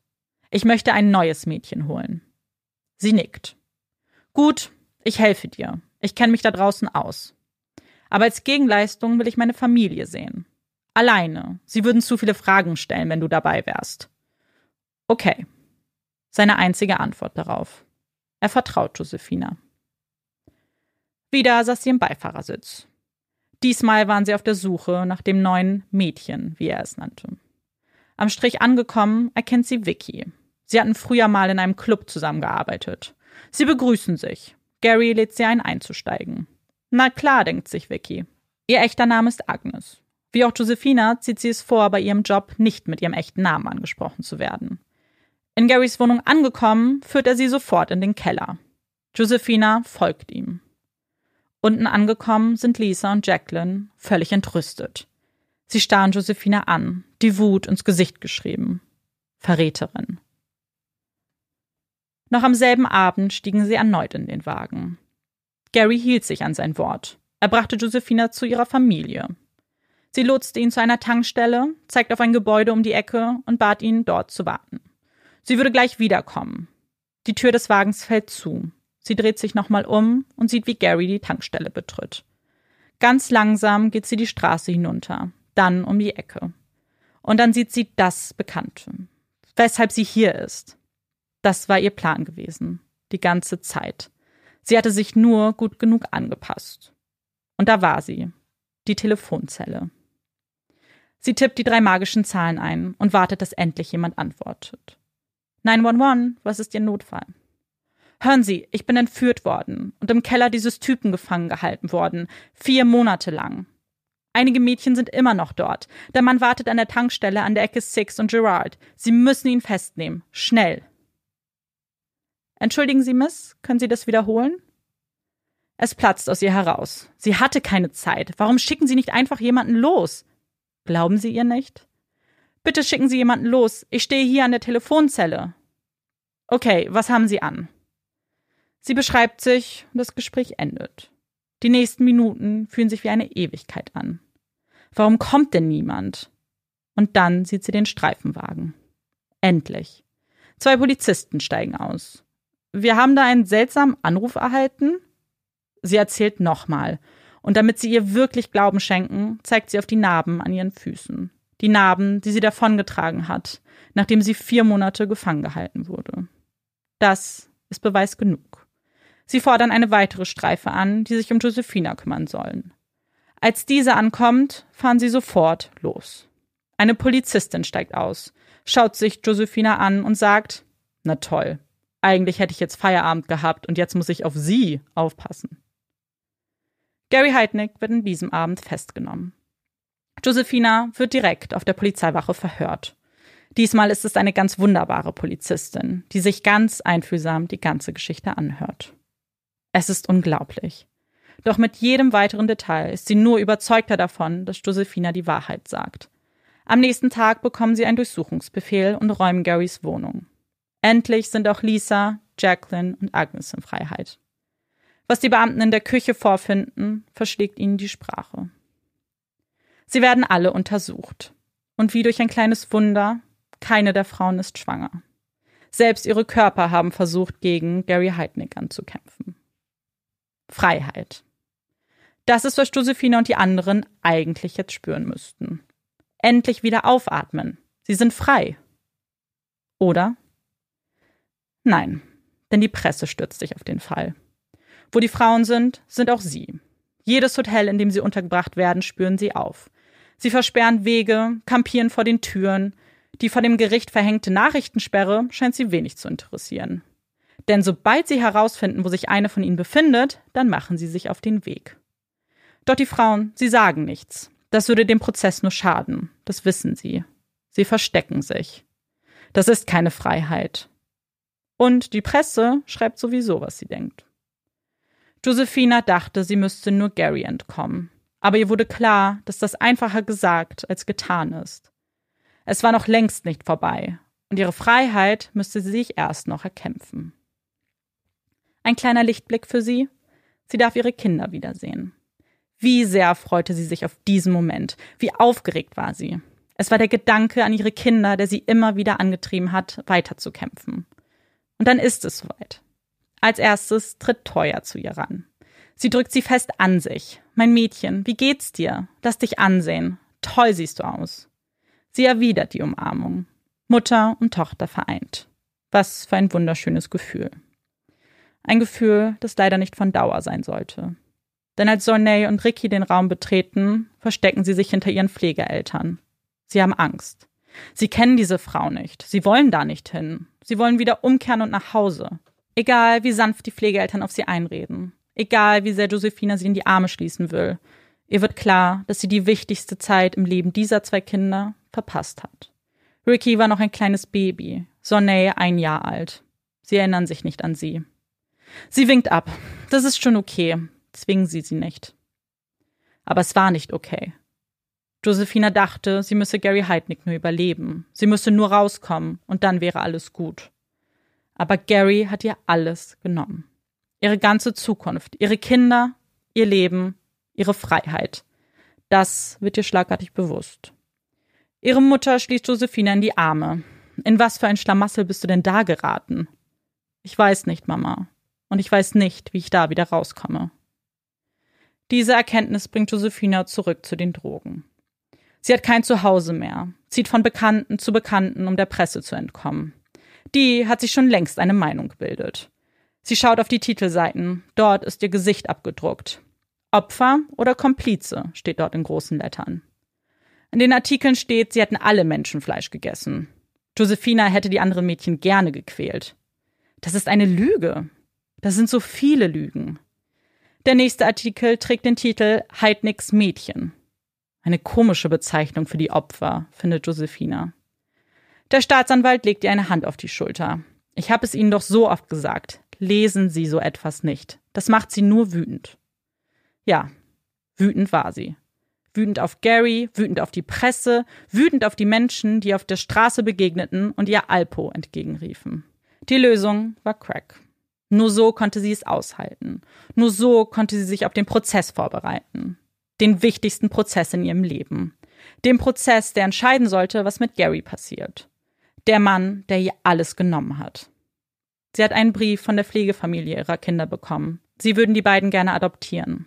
Sie stimmt zu. Sie war nicht mehr ihre Mutter. Vielleicht war sie es nie gewesen. Um Josephina zu helfen, mit dem Geschehenen umzugehen, wird ihr ein Therapeut zur Seite gestellt. Aber die angeordnete Therapie bringt keinerlei Besserung. Ein Arzt hat es ihr direkt ins Gesicht gesagt. Ich bin ehrlich, ich weiß nicht, was ich tun kann. Wir hatten noch nie so einen Fall. Ich kann Ihnen Medikamente geben, aber ob sie wirken oder nicht, das kann ich Ihnen nicht versprechen. Medikamente wollte sie auf keinen Fall. Also doch, zurück zu den Drogen. Auch wenn die Staatsanwaltschaft es weiß Gott lieber gesehen hätte, wenn ihre Hauptzeugin nicht drogenabhängig gewesen wäre. Und wieder auf den Strich ging. Aber irgendwie musste sie ja an Geld kommen. Nachdem Josephina die Polizisten an den Ort brachte, an den Deborahs Leiche lag, konnten sie nun offiziell ihre Anklage stellen. Und diese war lang. Mord, Entführung, Vergewaltigung, schwere Körperverletzung, erzwungener, abnormer Geschlechtsverkehr, unsittliche Entblößung, Freiheitsberaubung, widerrechtliche Einsperrung, einfache Körperverletzung, terroristische Drohungen, rücksichtslose Gefährdung einer anderen Person, unsittliche Übergriffe, Anstiftung zu einem Verbrechen, Besitz und Schändigung einer Leiche. Ein Monat nach der Flucht war die offizielle Anhörung, in der diese Anklagepunkte verlesen wurden. Dort lernte Josephina Garys Anwalt kennen, Charles Peruto Jr. Und wenn eins klar war, ist es, dass kein Mensch, nicht mal Gary Heidnick, einen Anwalt wie ihn verdient hatte. Er wollte diesen Prozess nutzen, um aus dem Schatten seines Vaters herauszutreten. Dabei schien er wirklich keinen Schimmer davon zu haben, wie man seinen Mandanten ordentlich vertritt. Denn seine Verteidigung war mangelhaft, um es gelinde zu sagen. In der Anhörung präsentiert er sie stolz. Gary sei zu verrückt gewesen, diesen Plan auszuhacken. Deswegen muss es Josephina gewesen sein. Sie sei seine Komplizin. Abgesehen davon, dass man seine Komplizin keine vier Monate angekettet hätte, hat diese Theorie aber einen gravierenden Fehler, auf den ihn die Richterin aufmerksam machen muss. Wenn er so beeinträchtigt sei, dass er diesen Plan gar nicht erst hätte aushacken können, wie soll er dann gewusst haben, dass er eine Komplizin braucht? Autsch. Wo sie recht hat. Also möchten Sie auch Josefina Rivera anklagen? Nein, die kurze Antwort.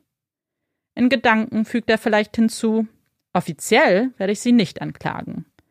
Aber im Prozess wird sie sich wie eine Angeklagte fühlen.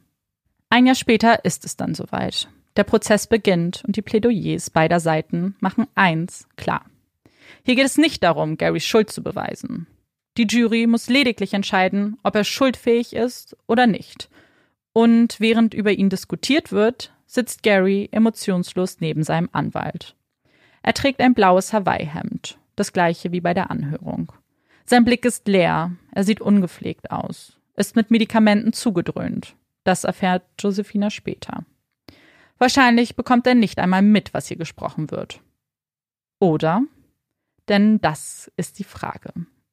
Ist Gary Heidnick fähig gewesen, seine Taten zu begreifen und von richtig und falsch zu unterscheiden? Die Verteidigung lädt drei Gutachter ein. Alle drei bestätigen, dass dies nicht der Fall sei. Er habe unter Psychosen gelitten, er sei schizophren. Er habe unter Wahnvorstellungen gelitten und das seit geraumer Zeit. Diese haben unwiderruflichen Schaden zugefügt. Gary sei nicht imstande, seine Handlungen und die Konsequenzen begreifen zu können. Die Möglichkeit, dass er dies vortäuschen würde, das ist für sie ausgeschlossen. Was er ihnen da erzählt hat, das könnte man sich nicht ausdenken. In ihren Gesprächen mit ihm hatte er gesagt, er habe das alles für Gott getan. Der hätte ihm diesen Befehl erteilt. Auf die Frage, welche Hautfarbe er habe, antwortet er, er sei schwarz. Josephina schluckt bei dieser Aussage. Zum ersten Mal fragt sie sich, ob er vielleicht wirklich unter Wahnvorstellungen litt. Dachte er wirklich, er sei schwarz? Hatte er deswegen immer nur Frauen ausgesucht, die auch schwarz waren? Aber es passt nicht zusammen. Nein, in der ganzen Zeit, die sie zusammen waren, hat er nicht einmal von Gott gesprochen. Ja, Sandra erzählte zwar von dieser Kirche, aber das war's auch. Alle drei Gutachter sind überzeugt davon, dass Gary krank ist. Das alles sei auch auf seine Kindheit zurückzuführen. Sein Vater war gewalttätig, seine Mutter alkoholkrank. Die Ehe existierte nur auf dem Papier. Der Vater quälte die beiden Kinder, folterte sie und nutzte jede Möglichkeit, sie zu demütigen. Wenn sie einmal das Bett nässten, dann hing er das Laken aus dem Fenster, damit es jeder genau sehen konnte. Manchmal wurde Gary an den Knöcheln aus dem Fenster gehangen. Ein anderes Mal musste er mit einer Zielscheibe auf der Hose zur Schule. Ein Ansporn an die anderen Kinder, ihn genau dort zu treten. Zum Zeitpunkt der Festnahme hatte Gary 13 Mal versucht, sich das Leben zu nehmen. Und dann betritt Dr. Robert Sedoff den Zeugenstand. Er ist Gutachter der Anklage. Und er schätzt Gary anders ein. Völlig anders. Gary sei hochintelligent. Er habe ein IQ von 148. Damit gehört er zu den oberen 1% der Bevölkerung. Er hat diesen Plan sorgsam ausgeklügelt. Er wusste, was er tat. Und wenn es darum ging, sein Verbrechen zu decken, dann tat er das kalkulierend und vorausschauend. Er führt Sandras Brief als Beispiel an. Während er von Psychiatrie zu Psychiatrie geschickt wurde, checkte er immer die Börse und schickte seinem Verwalter seine Investments zu. Er leidet bestimmt an einer Geisteskrankheit, aber er war durchaus fähig, seine Handlungen zu steuern und zu verstehen. Es werden noch andere Zeugen gehört, natürlich die Opfer, aber auch Bekannte und eben der Finanzverwalter. Er bestätigt, dass Gary ein kluger Mann war, seine Investments immer durchdacht. Nie hat er sich mal verspekuliert. Auch sonst war er eigentlich ganz normal. Josephina berichtet im Detail von all den Verbrechen, dem Schmerz, dem Leid. Sie lässt kein Detail aus, beschönigt nichts. Garys Anwalt schmeißt sich wie eine Bestie auf sie, wirft komische Szenarien in den Raum und fragt sie einmal, ob sie eine Perücke trägt. Den Zusammenhang zwischen alledem erklärt er nicht. Er wirft ihr noch immer vor, Gary in seinem Vorhaben unterstützt zu haben, dass sie Freude daran hatte, die anderen zu quälen. Stundenlang stellt er immer wieder die gleichen Fragen. Dann wird es ihr zu bunt. Ich bin es leid, sagt sie. Und die Richterin gibt ihr recht. Wenn Sie keine anderen Fragen haben, dann geben Sie die Zeugin bitte frei. Er senkt den Kopf wie ein Schuljunge, der soeben getadelt wurde. Dann ist es Zeit für die Schlussplädoyers. Die Staatsanwaltschaft besteht weiterhin auf allen Anklagepunkten. Die Jury soll sich von den Versuchen des Anwalts, ein Opfer an den Dreck zu ziehen, nicht beeindrucken lassen. Ein Mann wie Gary, der immer wieder prahlte, dass er das System im Griff hat, wusste, was er tat, und er wüsste, wie er es wieder tun könnte. Garys Rechtsanwalt plädiert auf Third-Degree-Murder. Ja, die Frauen seien zu Tode gekommen, aber er habe sie nicht vorsätzlich umgebracht. Der Prozess, der eines der grauenhaftesten Verbrechen dieser Zeit behandelte, dauerte nur wenige Tage. Dann stand die Jury vor einer Entscheidung. Schuldig, nicht schuldig, nicht schuldig wegen Unzurechnungsfähigkeit oder vermindert schuldfähig. Zweieinhalb Tage später kehrt die Jury zurück in den Saal. Josephine hat nicht verstanden, warum es so lange gedauert hat, was es da überhaupt zu diskutieren gab. Glaubten sie ihm? Aber die Jury machte es sich nicht leicht. Und dann, dann sind sie sich einig geworden. Sie haben sich entschieden und haben sich auf eine Seite gestellt. Das Urteil, es lautet schuldig. 216 Mal erklingt dieses Wort im Saal am 8. Juli 1988. Darauf bestand Garys Anwalt, er wollte, dass jeder Juror und jede Jurorin sich zu jedem Anklagepunkt selbst bekennt. Nur bei einem einzigen lautet das Urteil nicht schuldig. Es geht um den abnormen Geschlechtsverkehr. Den Anklagepunkt hatte Josephine sowieso nicht ganz verstanden. Sie war zufrieden mit dem Urteil, auch wenn das Strafmaß noch nicht gefallen ist. Aber die Jury hatte ihn für zurechnungsfähig erklärt, und das war für sie eine Genugtuung. Sie glaubte nicht daran, dass es irgendjemandem gelungen wäre, Gary noch zu helfen. Das Urteil wird kurz darauf gefällt. Für die Zeit ist es nicht unbedingt überraschend. Die Jury stimmt der Todesstrafe zu. Der erschwerende Faktor waren die Umstände und die Folter, unter denen Sandra und Deborah zu Tode gekommen sind. Gary wurde am 6. Juli 1999 durch eine Giftspritze hingerichtet. Damit ist er bis heute der letzte Täter, der im Bundesstaat Pennsylvania hingerichtet wurde. Weihnachten 2010.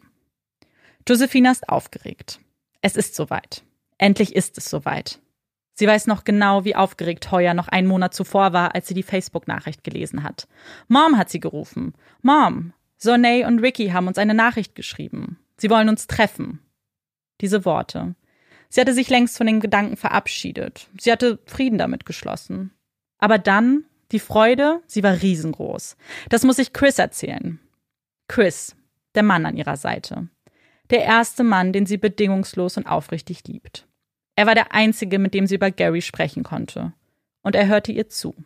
Dann trafen sie DJ, der zweite Mann, dem sie alles erzählen konnte, ihr Therapeut.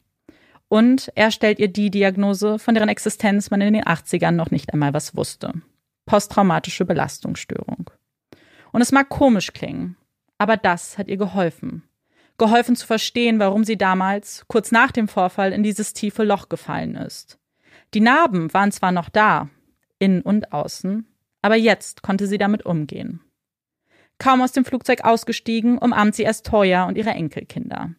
Sie hatten sich schon länger nicht mehr gesehen. Toya war eine tolle Frau geworden. Sie war die einzige, die als Kind wieder zu Josephina kam. So waren sie immer in Kontakt. Und jetzt war sie ganz aufgeregt. Sie sind schon da, sagt Toya. Wissen Sie es? S. Gary. Ja, Mama, keine Sorge. Josephina atmet auf. Sie wollte nicht, dass ihr Treffen mit dieser Geschichte beginnt. Und dann ist es soweit. Da stehen sie. Ricky, ein großgewachsener, attraktiver Mann, und Sornay, etwas schüchtern. Sie fallen sich in die Arme. Josephina kann es kaum glauben. Tränen kullern ihr über die Wangen. Sie hat es nicht mehr für möglich gehalten. Als sie die beiden das letzte Mal gesehen hat, da wollten sie nicht zu ihr, haben sich vor Angst an die Beine einer anderen Frau geklammert. Und nun war endlich alles gut. Sornay zeigt auf einen kleinen Jungen, der hinter ihr steht. Das ist dein Enkel. Josephina kann es nicht glauben. Sornay ist auch Mutter. Der Kleine strahlt. Er heißt Gary. Josephina muss lachen. Dieser Name. Aber alles an diesem Kind ist anders. Es ist das liebste, fröhlichste Kind, das sie je gesehen hat. Er würde diesem Namen eine neue Bedeutung geben. Das ganze Weihnachtsfest verbringen sie zusammen. Sie unterhalten sich über alles. Keine Frage ist tabu. Josephina erzählt, was damals passierte, warum die Kinder adoptiert wurden. Sie sprachen ehrlich miteinander. Nichts wurde beschönigt, nichts wurde ausgelassen. Und das war auch genau richtig so. Nur so konnten sie wieder zu einer Familie werden. Und das wurden sie. Das war wohl das schönste Weihnachtsgeschenk, was man ihr hätte machen können. Josephina lebt mit Chris in Atlantic City. Sie wollte ans Meer ziehen. Das Meer, das war der Inbegriff von Freiheit. Wenn sie wieder einmal von Deborah träumt und sich versucht, bei ihr zu entschuldigen, dann geht sie ans Meer. Sie sammelt dort Meerglas. Diese Glasstücke kommen von den Schiffen. Mal waren sie Teil eines Ganzen. Eines Bechers, eines Tellers, vielleicht eines Kruges. Sie waren eins und dann sind sie zerbrochen. Aber sie waren nicht nutzlos. Das Meer bewegte das Glas, formte es, glättete es und spülte es dann an den Strand. Dort funkeln sie wie kleine Juwelen. Man sieht gar nicht mehr, dass sie mal etwas anderes waren. So wunderschön, ohne Kanten, ganz glatt. Zu Hause hat sie ganze Krüge voller Meerglas. Sie erinnern sie an sich selbst. Das Meer hat ihr die Kraft gegeben, über ihre Geschichte zu sprechen, zurück in den Keller zu gehen, Stufe für Stufe, und sich ihren Erinnerungen zu stellen. Sie schämt sich nicht für das, was sie getan hat. Was ich getan habe, musste ich tun, um zu überleben. Es ist an der Zeit, meine Geschichte zu erzählen, die ganze Geschichte. Ihr habt mich auf der Reise in die Tiefen der Hölle begleitet. Und fragt euch nun, was hättet ihr getan?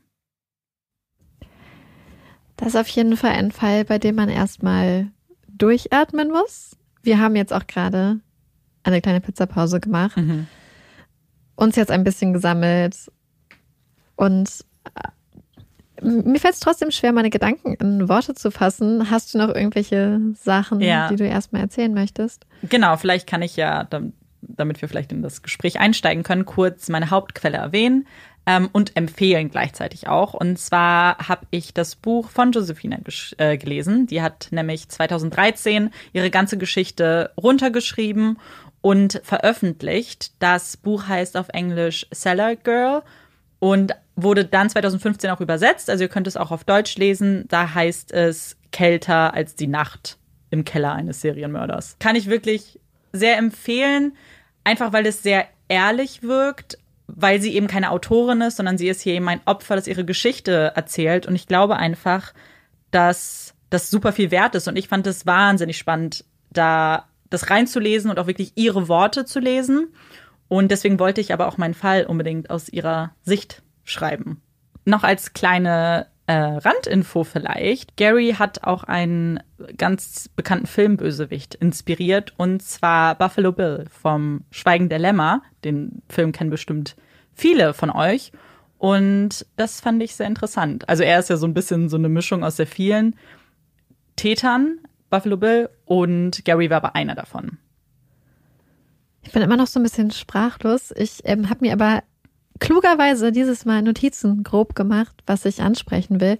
Und zum ersten Mal, auch wenn sich das vielleicht total doof anhört, aber ich war richtig krass froh, als du gesagt hast, dass das ganze Martyrium nach vier Monaten vorbei war. Weil man hatte schon, also ich muss auch sagen, ich kannte den Fall grob von einem YouTuberin, mhm. Bailey Sarian, die haben wir auch mal empfohlen. Aber es war halt eher ein bisschen oberflächlicher und ich konnte mich nicht mehr wirklich an die Details erinnern. Und jetzt, wo du es beschrieben hast, dachte man so, oh Gott, das wird Jahre dauern, dass sie da unten im Keller sind. Und es gibt ja auch viele Geschichten, wo Menschen wirklich jahrelang in einem mhm. Keller gefangen gehalten waren. Und ich bin mir sicher, dass jede Stunde und jede Minute in einem Keller sich angefühlt hat wie eine Ewigkeit. Und trotzdem bin ich aber froh, dass die Frauen nur in Anführungsstrichen nur vier Monate ihres Lebens dort ja. verloren haben. Zum Teil ja nicht mal. Vier Monate waren ja, ja für Josephina, die anderen haben, ähm, ja, waren ja zum Teil deutlich kürzer. Ja, das ja. finde ich so doof es sich anhört, wenn man da irgendwas Positives drin sehen möchte, einfach, dass es nicht so ein jahrelanges Martyrium drin war, auch wenn das Martyrium natürlich danach mit dem Prozess, mit der Behandlung durch die Presse, mit der posttraumatischen Belastungsstörung noch weiterging. Was ich aber auch, warum ich das auch so wichtig fand, war, dass die Frauen ja über die Zeit unglaublich mangelernährt wurden.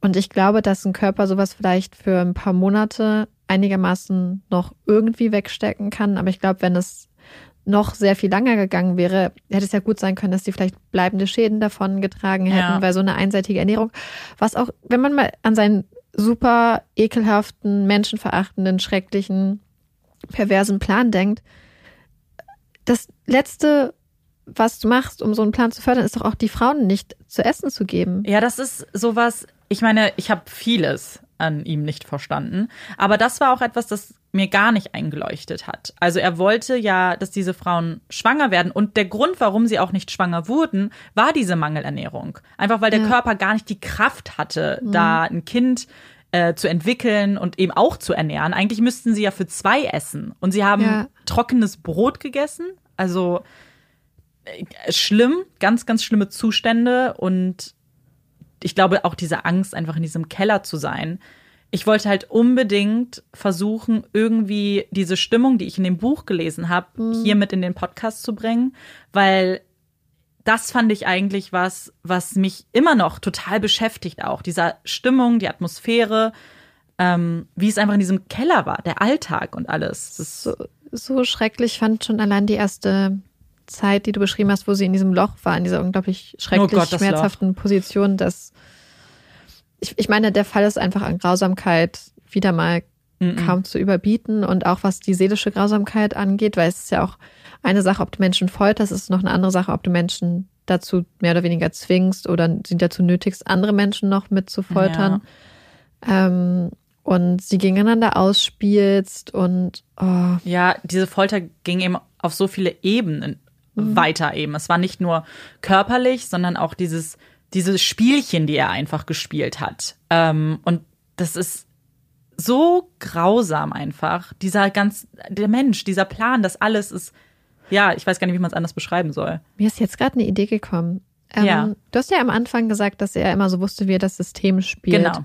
Dann wäre es ja auch nicht auszuschließen, dass das vielleicht gar nicht sein Plan war, sondern dass er das mhm. gesagt hat, so, hey, mein Ziel ist es, Kinder ja. mit euch zu zeugen und ich möchte jetzt zehn Frauen haben, dass das auch eine Art von Folter für die Frauen war. Das kann.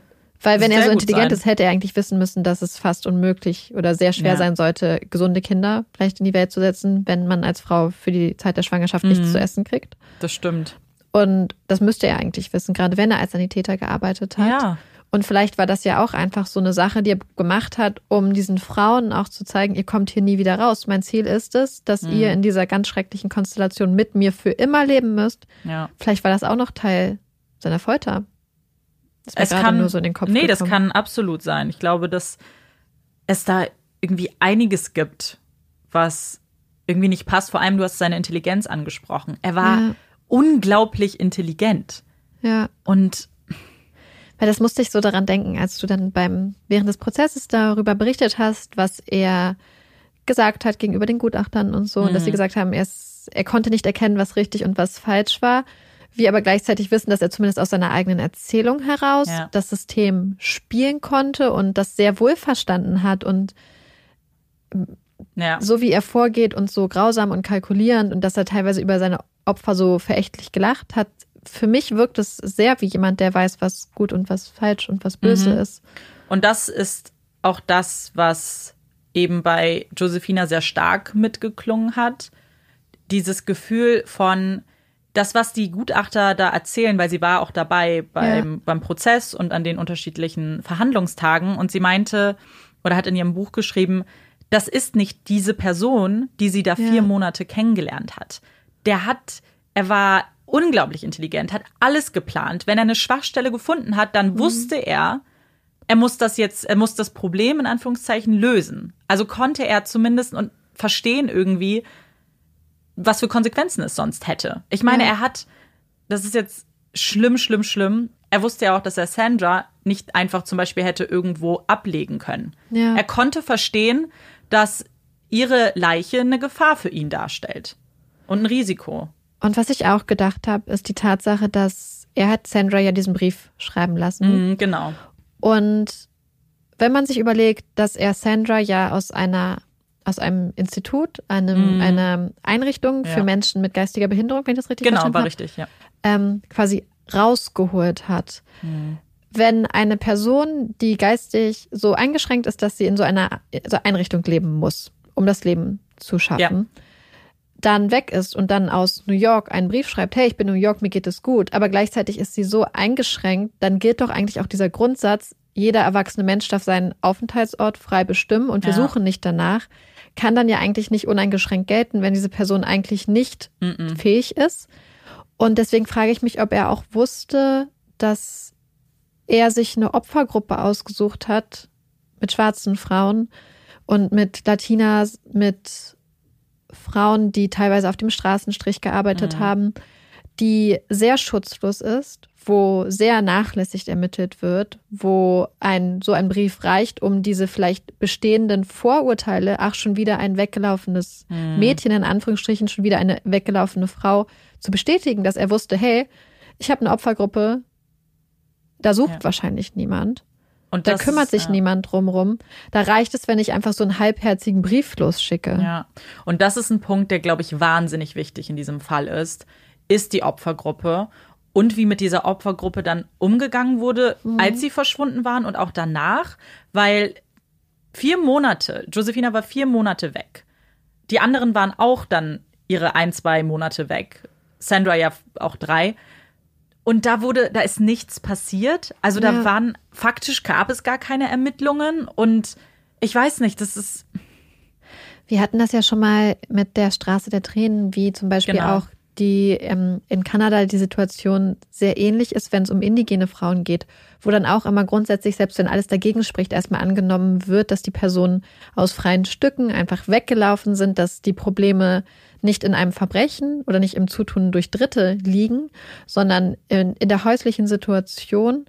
Und da hatte ich das Gefühl, dass es sehr ähnlich war. Und ich finde es ja. so interessant, weil wir hatten ja letzte Woche den Fall mit Kim, einen Fall, der ja. in Dänemark natürlich gespielt hat, beziehungsweise in, in Schweden und wo sehr viel, ähm, sehr schnell gesucht wurde, ganz besonders gut geguckt mhm. wurde, die Polizeiarbeit wirklich zu loben ist. Und dann sieht man natürlich auch in einem anderen Land, zu einer anderen Zeit, hier so das komplette Gegenteil, eine, ja. ein Fall, wo Frauen einfach verschwinden.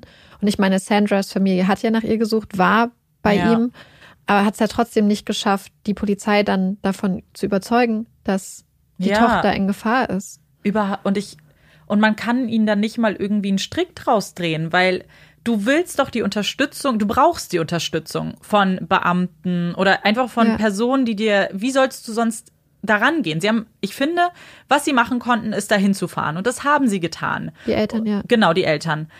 Was sollst du dann machen? dann erhältst du einen Brief und irgendwie willst du vielleicht auch einfach das glauben, dass deine Tochter irgendwo in New York ist und ein schönes Leben führt. Und, und dann denkt man die ganze Zeit, sie waren aber so nah dran. Sie mm. wussten ja, sie kannten Gary. Ja, und vor allem das mit dem falsch geschriebenen mm. Nachnamen, das finde ich besonders bitter, dass man weiß, dass ja. es unter Umständen das Meteorium damals hätte schon enden können, wenn ja. die ja einfach der Nachname richtig geschrieben worden wäre. Ja, das ist ganz, also das ist genau wie du sagst, dann hätte es auch einige Frauen gar nicht getroffen und die ja. wären nicht nachhaltig noch traumatisiert. Oder diesem, gestorben. Zum Beispiel, genau. Ja, ist auf jeden Fall, oh, ich saß ja ganz oft und hatte so den Mund offen und dachte so, oh nein. Ähm, ja. Das schlimm, der erste Fluchtversuch mhm. gewesen von Josephina, wo sie in diesen Hinterhof gelangt ist und dann einfach geschrien hat und geschrien hat und er auch so cool war, dass er erst dann an der Kette ein bisschen gezogen Oh hat, Gott. dann rausgegangen ist, dann wieder drinnen gezogen hat. Ich meine, wenn er muss ja zu 100 Prozent wirklich gewusst haben, meine Nachbarn machen gar nichts, weil Mhm. sonst hätte er ihr wahrscheinlich einfach einen übergezogen, um sie stillzulegen. Aber dass er da steht und dass er sie dann auslacht, Ja. wie, also er hat ja gesagt, das sind Drogendealer. Aber Ja. Drogen dealen, gerade wenn du es vielleicht aus einer wirtschaftlichen Not heraus dann machst, in einem Umfeld, wo dir wahrscheinlich du nicht viele andere Zukunftsmöglichkeiten hast, ist einfach noch so ein anderer Unrechtsgehalt als nicht Ja. einschreiten, wenn eine Frau misshandelt, umgebracht und entführt wird. Wie kann man Oh so Gott. abgestumpft sein? Total. Und das war, das zu lesen war auch ganz schlimm, weil ich mir einfach mal vorstellen musste, was muss sie gedacht haben, als sie da lag. Ich bin mir so sicher, dass sie einfach, beziehungsweise ich habe es ja gelesen, sie Ja. dachte, das wäre das Ende. Jetzt würde jemand kommen, Ja. jetzt würde jemand helfen. Sie war draußen. Und es passierte nichts. Du verlierst doch den Glauben an die Menschheit Ja. in dem Moment.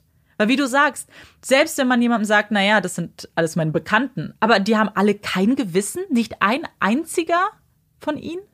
Ähm, Amanda, du hattest mir auch schon mal was angedeutet. Ich sollte dich Ja, daran erinnern. genau. Amanda hat gestern gesagt, Marike, erinnere mich Ja. im Gespräch an das Wort Militär. Ähm, schieß los. Das ist Genau. mir gerade bei meinen Notizen noch eingefallen. Ja, weil ähm, ich habe natürlich versucht, so viel wie möglich in diesen Fall mit einzubauen und euch zu erzählen, aber es gibt so viele Informationen und so viele Teilaspekte dieser Geschichte, die ich jetzt einfach, da war einfach die, die Kapazitäten aufgebraucht. Aber über eine Sache wollte ich unbedingt noch mit dir reden. Und zwar, da geht's um das Militär, mein Stichwort.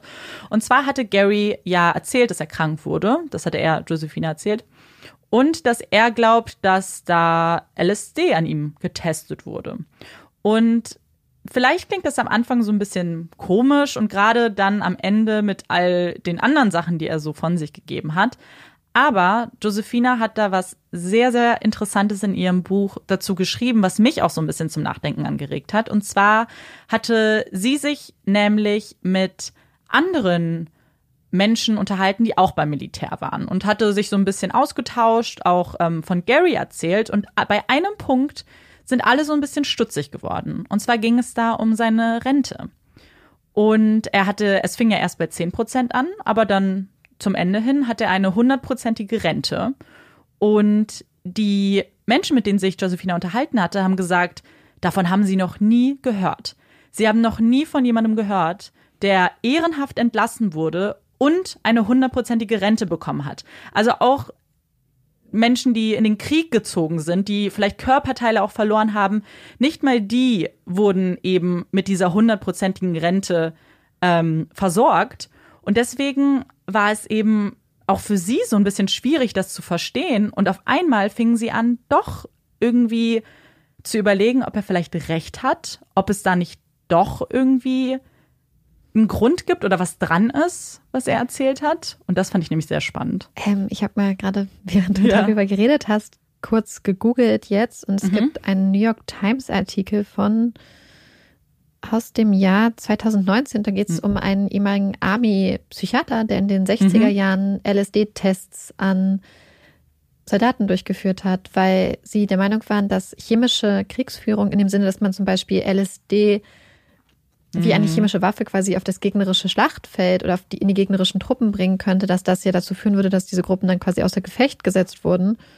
Und da gab es scheinbar solche Tests. Hier steht, dass an Freiwilligen getestet Mhm. wurde.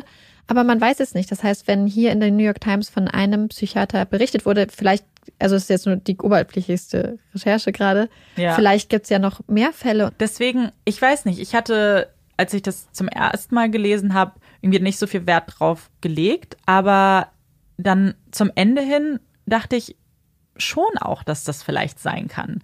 Und gerade wenn man dann wieder in seine Kindheit guckt und sieht ja ganz offensichtlich, dass da auch ein Trauma steckt. Ja. Ich kann mir vorstellen, in der Kombination mit LSD, dass sich da eben diese Schizophrenie entwickelt hat. Und, und dass sie vielleicht wussten, dass das nicht ganz so gut gelaufen ist. Weil es gibt nämlich noch eine Sache, die Josephina rausgefunden hat, die auch so ein bisschen zeigt, dass sie vielleicht ein Auge mindestens zugedrückt haben bei ihm. Weil äh, es gab ja diesen ersten Prozess, wo es um seine Freundin ging, an Jeanette und die Ja. Schwester und die Ja. Entführung. Und in diesem Prozess wurde er natürlich auch begutachtet, weil er danach ja auch ähm, als unzurechnungsfähig eingestuft wurde. Und dieses Gutachten gab es in seiner Akte. Und in diesem Gutachten hat der Psychiater geschrieben, dass dieser Mann höchst gefährlich ist. Man müsste ihn unbedingt weiterhin bewachen. Man müsste ihn einfach auf Schritt und Tritt eigentlich verfolgen, weil von ihm eine extreme Gewalt ausgeht und eben er es für sehr wahrscheinlich hält, dass das sich nochmal wiederholen würde und wahrscheinlich noch extremer werden würde. Aber umso spannender finde ich das, was du sagst, dass sie herausgefunden hat, dass ähm, andere Leute, die stationiert waren, gesagt mhm. haben, dass mhm. eigentlich so eine hundertprozentige Rente eine Sache ist, von der man eigentlich gar nichts mhm. weiß und nie gehört hat. Und ich hatte es auch schon, ich dachte so krass, hundertprozentige Rente ja. nach ein paar Monaten und ja. ehrenhaft entlassen. Und ja. das dachte ich schon so, das ist super krass, dass das Militär was ja nicht unbedingt den besten Ruf hat, wenn es darum geht, wie es mhm. mit ehemaligen Leuten, die auch in Kriegsgebieten waren. Ähm, das Militär in Amerika hat ja nicht mal den besten Ruf, wenn es darum geht, ehemalige Angehörige zu versorgen, die Familien zu versorgen. Ja. Das ist eine Sache, wo immer viel gearbeitet wird, aber trotzdem sehr viel noch zu der zu tun ist. Ja. Noch zu tun ist und dass man dann eine Person auch damals entlässt, ehrenhaft mit so vollen Bezügen, ist halt, mhm. wirkt sehr atypisch. Finde ich auch. Also nicht, dass es ja auch irgendwas entschuldigt am Ende, ja. aber es hilft, finde ich, das so ein bisschen diese Entwicklung auch zu verstehen. Ja. Und geht man davon aus, dass er dann einfach auch ein Sadist war? Schwierig. Also vielleicht nach unserem heutigen Verständnis ja, einfach weil er ja so wahnsinnig intelligent war und aber es ist ganz komisch, weil man hat jetzt jetzt natürlich nur noch die Aussagen der Opfer und die beschreiben immer vieles, was er getan hat, als eben sehr emotionslos und regungslos, als ob er irgendwie nicht ihn das jetzt irgendwie getroffen hätte, auch nicht jetzt für ihn im positiven Sinne, weißt du, was ich meine? Ja. Also so, da waren null Emotionen. Als ob er einfach wahnsinnig abgestumpft wäre in allem, was er tut. Dann vielleicht fast eher so Richtung Psychopath, genau, Unfähigkeit. Genau. Ähm, ja, okay. Ich glaube, das wäre vielleicht schon eher was. Was ich auch eben super interessant fand, weil natürlich mit jetzt hier 2020 ähm, wir so Begriffe kennen, aber das, was Josephina erzählt hat, so sie, also ihr konnte man keine Diagnose stellen, weil man einfach ja. noch nicht mit Opfern gesprochen hat, die so etwas überlebt haben. Und der Arzt, der einfach sagt, ich weiß nicht, was ich mit dir tun soll. Also ja. das fand ich auch wahnsinnig interessant, weil man sich das gar nicht mehr so richtig vorstellen kann, wie es vor ja. 40, 50 Jahren war. Ja, krass. Dass ihr Enkel mm. Gary heißt. Yep ich, also, da frage ich mich. Ich meine, natürlich, ihre Kinder waren ja sehr, sehr klein, mhm. als die ganze Sache passiert ist. Gleichzeitig frage ich mich, ob sie nie mitbekommen haben, was ihrer Mutter passiert ist, weil mhm. allein der, die Tatsache, ich meine, es ist ja ein Fall, den man vielleicht auch kennt, der vielleicht auch große Wellen geschlagen hat. Und wenn sie sich irgendwie mal mit der Geschichte ihrer Mutter auseinandergesetzt haben, dass sie dann nie über diesen Namen gestolpert sind. Und ja. ich weiß nicht, ich glaube, ich hätte als Tochter dann so das Gefühl, oh mein Gott, ich muss ja. mein Kind anders nennen. Andererseits glaube ich, dass es vielleicht voll gut ist, wenn das Kind dann genauso heißt und dann diese negativen Erinnerungen und Verbindung mit dem Namen Gary dann ja. auflösen kann und durch was Neues, Positives überschreibt. Vielleicht hilft das ja, ähm, ja. für so einen Neuanfang und für den Umgang mit der ganzen Sache. Ich glaube, also die Kinder haben selbst gesagt, sie wussten es nicht, sie haben davon nichts mitbekommen und ihre Adoptiveltern haben ihnen auch nichts davon erzählt, ja. von der Geschichte und auch den Namen ihrer leiblichen Mutter nicht rausgegeben. Also, wenn man das jetzt einfach so als gegeben nimmt, dann wussten sie es wohl nicht. Aber ich glaube, das, was du gesagt hast, ist auch wichtig, weil ich glaube, jedem ist klar, dass wenn dir sowas passiert, du kannst nicht vergessen. Du kannst ja. lernen, damit umzugehen. Aber Gary wird immer ein Teil von ihr sein. Sie hat die ja. Narben an den Füßen, sie hat die inneren Narben. Der Name wird aber so oder so präsent sein. Und vielleicht ist es dann sogar schön, diesen Namen zu überschreiben, so ein bisschen, ja. mit anderen Erinnerungen, dass das nicht so was Verbotenes ist. Mhm. Also so, wir sagen den Namen nicht. Doch, wir mhm. werden ihn sagen, weil dein Enkel heißt so. Und vielleicht ist das auch noch ein Schritt, der helfen kann, weil man eben damit leben muss. Sie wird mit diesem Namen einfach ihr Leben noch ja, bestreiten. Und, aber ich dachte auch, als ich das gelesen habe, sie hat es auch so auf die Schippe genommen. Also dieses Buch ist einfach sehr, sehr schön zu lesen, weil ich finde es auch wahnsinnig bewundernswert, dass sie nach so viel Zeit dieses Buch noch geschrieben hat. Aber das zeigt auch, dass sie da so ein bisschen jetzt drüber steht und das Ganze mit einer ganz leichten Prise Humor nehmen kann, eben als sie ihren Enkel gesehen hat und einfach gehört hat, dass er Gary heißt. Wie der Mann, der eigentlich so viel zerstört hat. Ja. Und finde ich einfach, ja, toll, wie sie damit umgeht. Das sowieso, alles, was du geschildert hast, dachte ich immer, es ist beeindruckend, welchen Überlebenswillen, welche Anpassungsfähigkeit sie hat von ich mach was, ich wehre mich zu, okay, ich glaube, jetzt ist erstmal die bessere Möglichkeit, mich anzupassen, um mich und auch die anderen Frauen zu schützen, zu, okay, ich wege immer ab, ich mache nicht Sachen ähm, aus Prinzip auf die eine oder andere Weise, sondern ich gucke, was für uns alle am besten ist, selbst wenn es in der Situation unglaublich hart ist.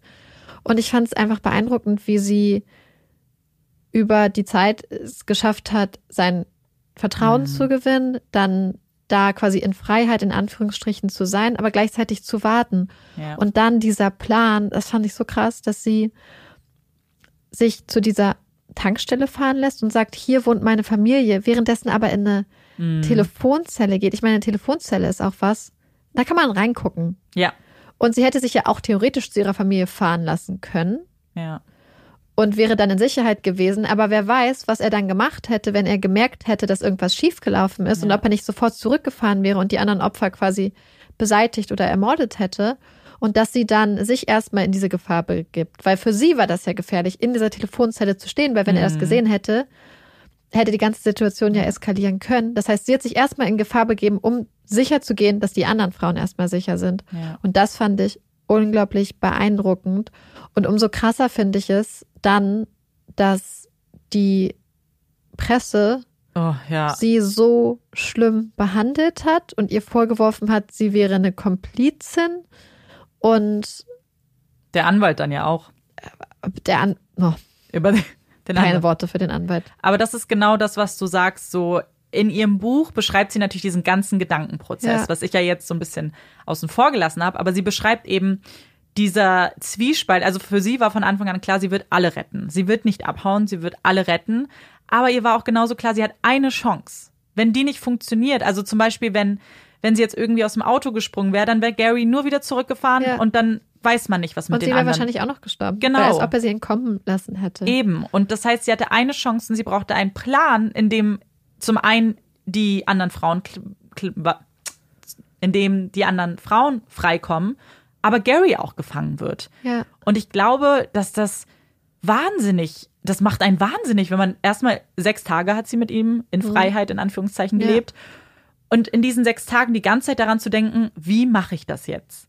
Ja. Und Es war ja, auch ein, ein Gamble. Es war ja ein sehr Voll. hoher Einsatz zu sagen, hey, wenn ich Ja. das mache oder wenn das ist, dann möchte ich dafür aber zu meiner Familie. Ja. In dem Moment hätte er ja auch realisieren können, sie plant was zurück in den Keller. Und allein wenn sie das schon nicht richtig rübergebracht hätte ja. und nicht ähm, echt genug, dann hätte das ja schon der Punkt sein können, wo der Plan vorbei Mhm. war. Genau. Und dann wäre sie wieder zurück in den Keller gekommen. Ich finde das einfach so beeindruckend, weil mein erster Instinkt wäre, glaube ich, gewesen, ich will zu meiner Familie. Weil Ja. dann bin ich zu 100% sicher. Ja. Aber dass sie diese, dass sie diese Stärke besessen hat, nicht dahin zu gehen, wo es einen hinzieht, zu, zu, Mhm. zu ihrer Mama wahrscheinlich, Ja, genau. sondern zu sagen, hey, ich begebe mich erstmal in diese gefährliche Situation, mich in eine Telefonzelle zu stellen, wenn ich weiß, er ist noch in der Gegend. Er könnte jeder Moment vorbeifahren. Ja. Das fand ich so beeindruckend. Fand ich auch Wahnsinn. Also ich war dann auch so wahnsinnig froh und erleichtert irgendwie auch, dass das alles so Geklappt geklappt, hat. Genau, weil und ich kann mir dann gar nicht vorstellen, wie erleichtert sie gewesen sein muss, wenn du dieses das ich glaub, alles du kannst das mitgemacht gar nicht glauben. Mhm. Ich glaube, dass du wahrscheinlich dann immer noch Angst hast, dass du morgen aufwachst und bist wieder in diesem kalten Keller Ja. und Und weißt nicht, was am nächsten Tag irgendwie ist. Ja. Danke für diesen unglaublich umfangreichen Fall. Ich, ich habe fast das Gefühl, es wird wahrscheinlich einer unserer längsten Fälle, wenn nicht sogar Mm, der ja. längste. Wir haben nämlich immer so, wir haben immer Amanda-Seiten und Marike-Seiten. Genau. Und eine Amanda-Seite ist ungefähr so viel wie fünf Marike-Seiten, weil ich einfach, ich mache mir die Schrift immer total Ja. groß. Und immer Absätze. Mit Absätzen, damit Mhm. ich es gut lesen kann. Und Amanda hat es in ganz, ganz, ganz kleiner Schrift ohne Absätze. Und wir haben jetzt 29 Amanda-Seiten. Das heißt, es wären wahrscheinlich 90 Marike-Seiten. Ja, so etwa. Deswegen sind wir gespannt, wie Und, lang äh, dieser Fall nach dem Schnitt noch ist. Wir hoffen, ihr habt äh, zugehört, ihr seid dran geblieben. Aber Ja, in diesem, und wie ihr merkt, man hätte eigentlich noch viel mehr erzählen können. Aber es ist einfach ähm, ein Fall, wo man ja auch das große Glück hatte, ein bisschen was über die Opfer zu erfahren. Und eigentlich wäre das auch ein Fall, in dem nämlich sehr viel über den Täter gesprochen werden würde, was es auch faktisch war. Aber äh, eben durch das äh, großartige Buch hatte man so ein bisschen Einblick und den wollte ich euch dann auch vermitteln. Dankeschön. Und nach diesem sehr langen Fall kommt aber jetzt unsere Puppy Break. Yay! Die Puppy Break kommt dieses Mal wieder von mir und es ist von mir lange erwartet. Der zweite Teil von meiner Puppy Break über Blinden für Hunde. Ich hatte in Folge 36 schon mal ein paar spannende Fakten über Blinden für Hunde in die Puppy Break gepackt. Aber es waren noch so viele andere Fakten, die ich ganz spannend fand. Deswegen kommt jetzt der zweite Teil. Kleiner Disclaimer, warum es so lange gedauert hat, ist, dass ich mir, ich höre mir alte Folgen nicht so gerne an und ich wusste, ich muss mir die alte Folge nochmal anhören mit der Puppy Break und Ja. das habe ich einfach vermieden. Deswegen kommt es jetzt. Also, wir haben ja in der letzten Folge dann, beziehungsweise in Folge 36 darüber geredet, welche Rassen sich beispielsweise als Blinden für Hunde eignen und wie so ein bisschen die Ausbildung aussieht. Und jetzt kommen wir noch zu ein paar Sachen, die ich ganz spannend fand. Denn Blinden für Hunde erkennen nicht nur Hindernisse, die sich direkt vor ihrem Herrchen oder Frauchen befinden, sondern auch Hindernisse, die beispielsweise auf Kopfhöhe sind. Das heißt, Blinden für Hunde haben einfach einen ganz großen Radius, den sie beachten und überblicken können. Und wenn es zum Beispiel Äste gibt, die ganz niedrig hängen, können sie das erkennen und dafür sorgen, dass ihr Partner oder ihre Partnerin nicht in die Äste läuft beispielsweise. Cool. Das fand ich sehr cool. Und eine Sache, die oft gedacht wird, die aber nicht stimmt, ist, dass Blinden für Hunde erkennen, wann die Ampel grün bzw. rot ist. Das ist nicht so. Die Hunde haben nicht die Kapazitäten oder die Fähigkeit, das zu erkennen. Und dann liegt es am Herrchen oder am Frauchen selbst zu entscheiden, wann es sicher ist, die Straße zu überqueren. Hier aber nochmal der Hinweis auf die Intelligent Disobedience, also die intelligente, den intelligenten Ungehorsam von Blinden für Hunden, den hatten wir in der ersten Puppy Break dazu angesprochen. Wenn ein Hund, obwohl er quasi den Befehl bekommen hat, über die Straße zu gehen, erkennt, dass es nicht sicher ist, sind die Hunde trainiert, den Befehl dann zu verweigern, einfach um sicher zu gehen, dass ähm, nichts passiert. Und wo wir schon bei Befehlen sind, gibt es auch noch eine Sache, denn wenn man seinem Blinden für Hund einen Namen gibt, beziehungsweise wenn die Welpen ihre Namen bekommen, sollte man darauf achten, dass es ein Name ist, der sich dafür eignet. Und es sind zum Beispiel am besten ein- oder zweisilbige Namen, damit einfach die Kommunikation im Zweifelsfall auch schneller funktioniert. Und die Namen sollten sich nicht mit Befehlen reimen, so dass es da keine Verwechslung gibt. Und die meisten Blinden für Hunde, die ihren Dienst anfangen, freuen sich ja immer total. Also es wird ja bei der Ausbildung Wert darauf gelegt, dass die Hunde Spaß an der Arbeit haben. Wenn es aber so ist, dass ein Hund sich zum Beispiel nicht mehr wirklich freut, wenn sein Geschirr angelegt wird, kann es sein, dass der Hund vielleicht einfach schon ein bisschen alt ist und gar nicht mehr so wirklich fähig ist, die Aufgaben eines Blinden für Hundes auszuführen. Und in dem Fall kann es dann ein Anzeichen dafür sein, dass der Hund in Rente gehen muss. Blinden für Hunde gehen nämlich meistens so im Alter von 10 bis 11 Jahren in Rente.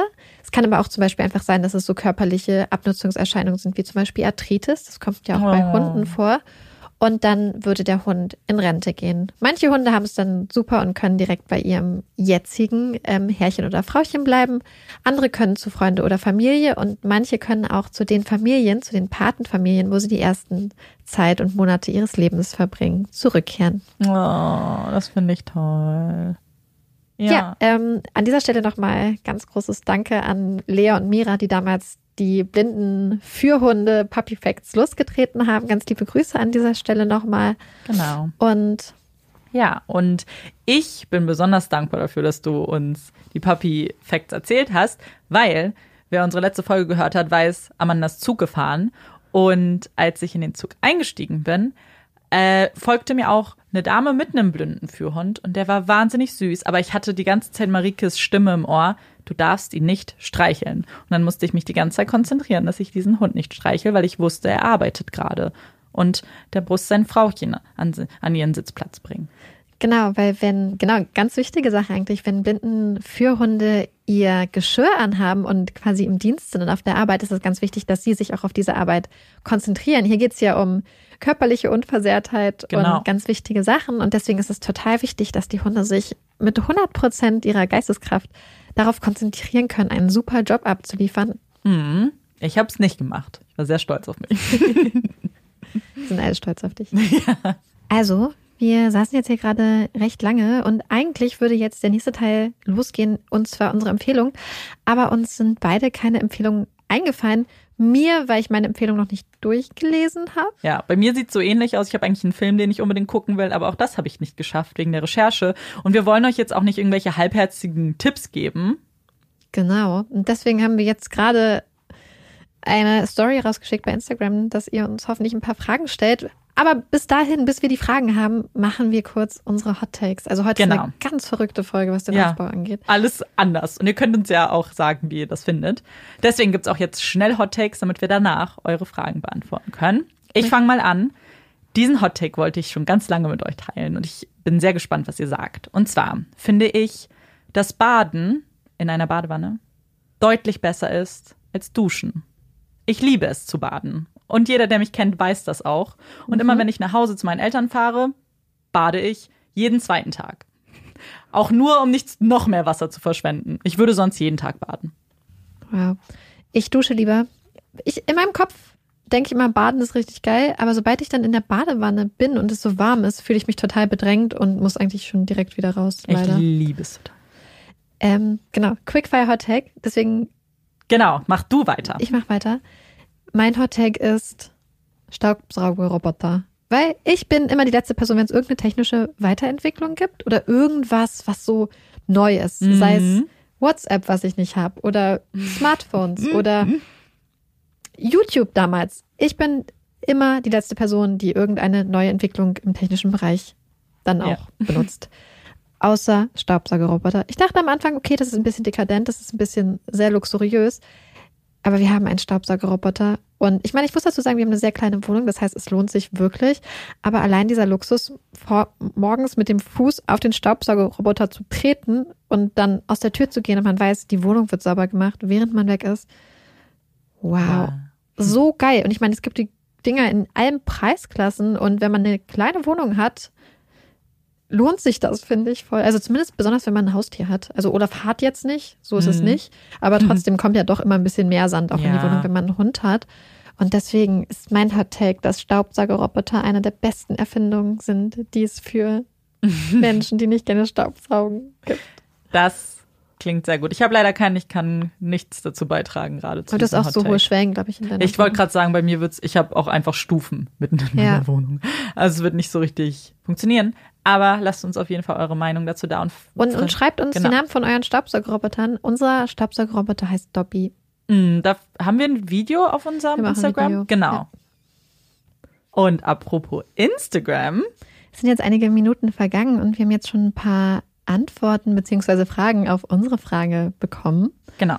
Und dann möchten wir einfach mal, wir machen das jetzt chronologisch hier und fangen genau. mit der ersten Frage an, die wir bekommen haben. Und zwar, Erzählt mal, wie ihr euch kennengelernt habt. Und da kam noch eine zweite Frage, die der relativ ähnlich ist. Einfach, ähm, woher wir uns kennen.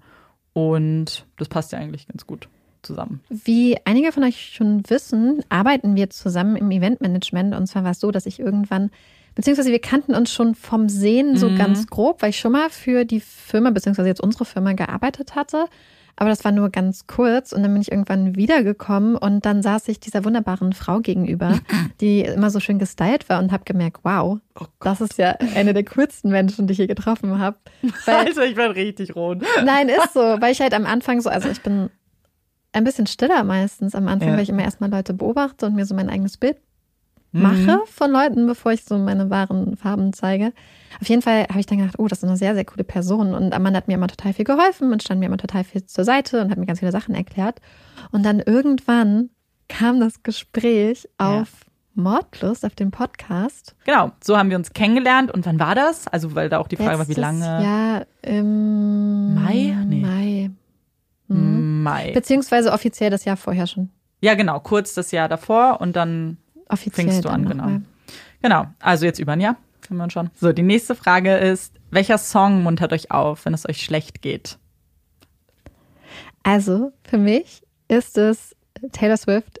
Ich okay. liebe, ich liebe Shake It Off von Taylor Swift, mhm. wenn ich ähm, feiern möchte, beziehungsweise mich manchmal einfach ähm, in Stimmung bringen muss, das Haus zu verlassen, Was ich auch total toll finde, ist 22 von ihr, weil mich das immer an meine Freundin Kate erinnert, weil wir das bei ihr beim Feiern immer ganz oft gehört haben. Und sie wohnt leider nicht mehr in Berlin und immer wenn ich das Lied höre, denke ich an sie und dann bin ich sehr glücklich.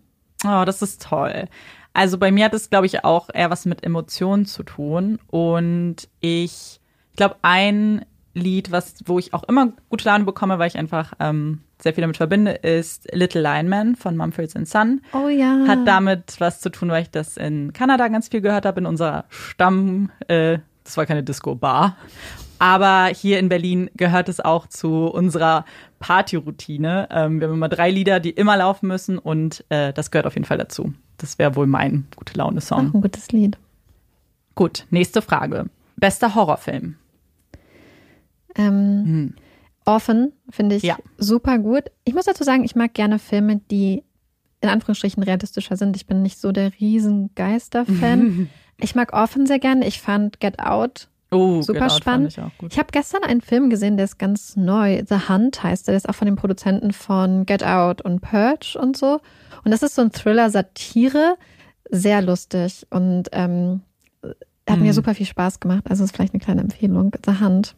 Genau, also ich würde, ich mag Paranormal Activity sehr, weil ich, also mögen, wenn man sich gerne erschrecken lässt, so wie äh, ich, aber bei mir, äh, mich kriegt man mit so Schockmomenten, wenn irgendwas auf einmal auftaucht, dann finde ich das super gruselig. Also da habe ich mich sehr, sehr doll gegruselt. Und genau, Purge finde ich eigentlich auch sehr, sehr cool.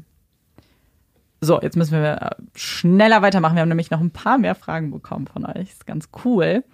Erster Film, bei dem ihr weinen musstet. Wir hatten uns kurz bei der Frage, als wir die gesehen haben, schon unterhalten und dann kamen ganz viele Erinnerungen hoch an unsere Kindheit. Mhm.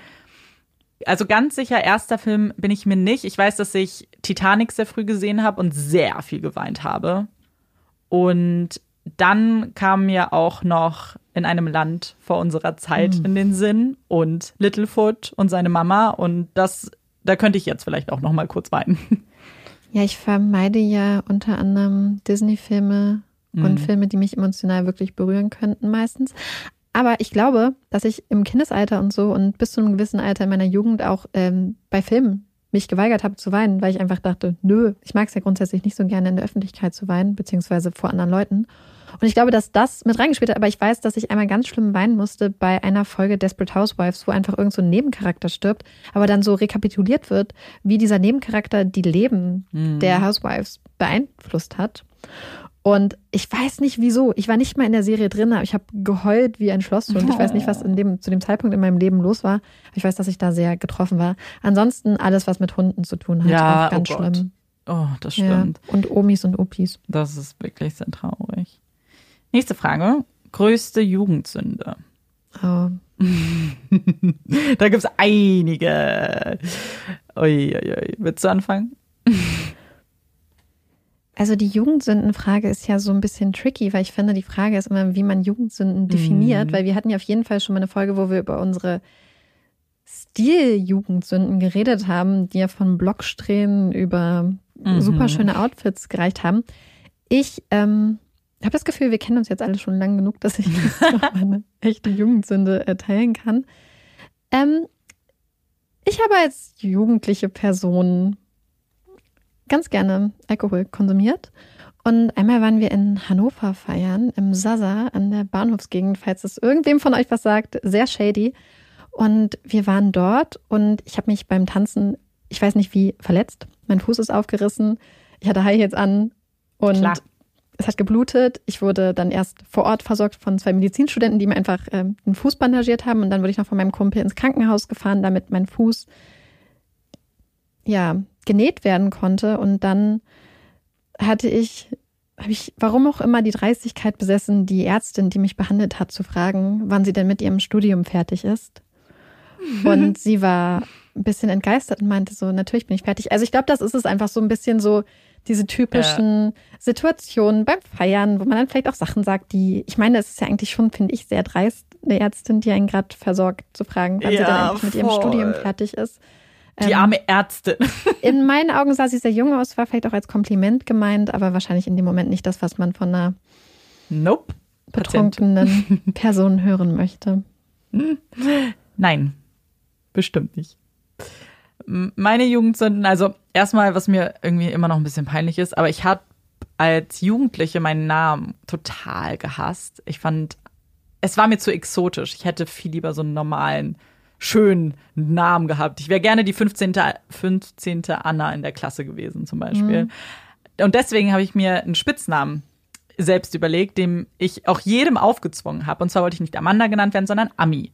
Und das ist ganz witzig, weil aus der Zeit kenne ich Walla noch, die hat mich schon einmal erwähnt. Und die nennt mich auch immer noch Ami tatsächlich.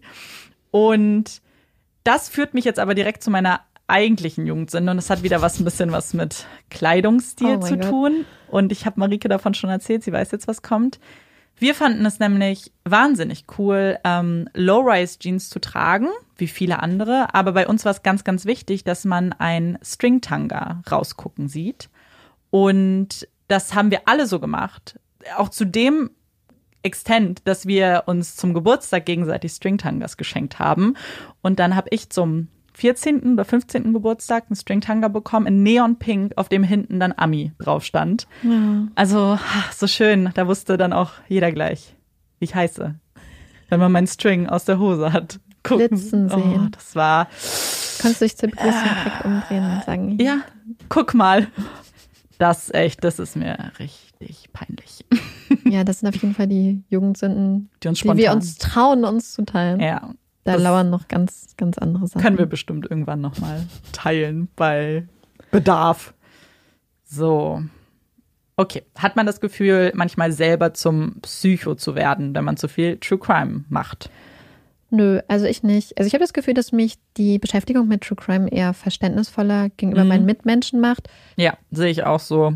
Also ich glaube, äh, dass fast eher das äh, Gegenteil der Fall ist. Wie weich ist Olaf in Prozent? Sehr berechtigte Frage, muss ich zu, hinzufügen. Absolut. Marike, wie weich ist der in Prozent? Wir hätten fast gesagt 100 Prozent, aber Olaf hat ja. auch Knochen und wenn er sich auf einen raufschmeißt, ja. dann spürt man die auch. Ja, er hat ganz, ganz spitze Po-Knochen. Und immer wenn er dann auf einem sitzt und er sitzt dann auch einfach so mit seinem Po auf dem Oberarm und ja. denkt sich, yay, dann tut es auch ein bisschen weh. Ja, Olaf hat manchmal einfach gar kein Verständnis von so Persön ja. Personal Space. Gar nicht. Er ignoriert das einfach. Er kommt dann, er, er ist halt sehr kuschelig, er möchte immer sehr viel Körperkontakt und dann manchmal rammt er ihm auch so quasi sein, ich sag mal, Ellenbogen irgendwo hin. Es tut auch weh. Aber ansonsten sehr weich. Flauschig. Ja. Total flauschig. Was schätzt ihr aneinander am meisten? Oh. Süß, Redi, Voll schwer. Frage.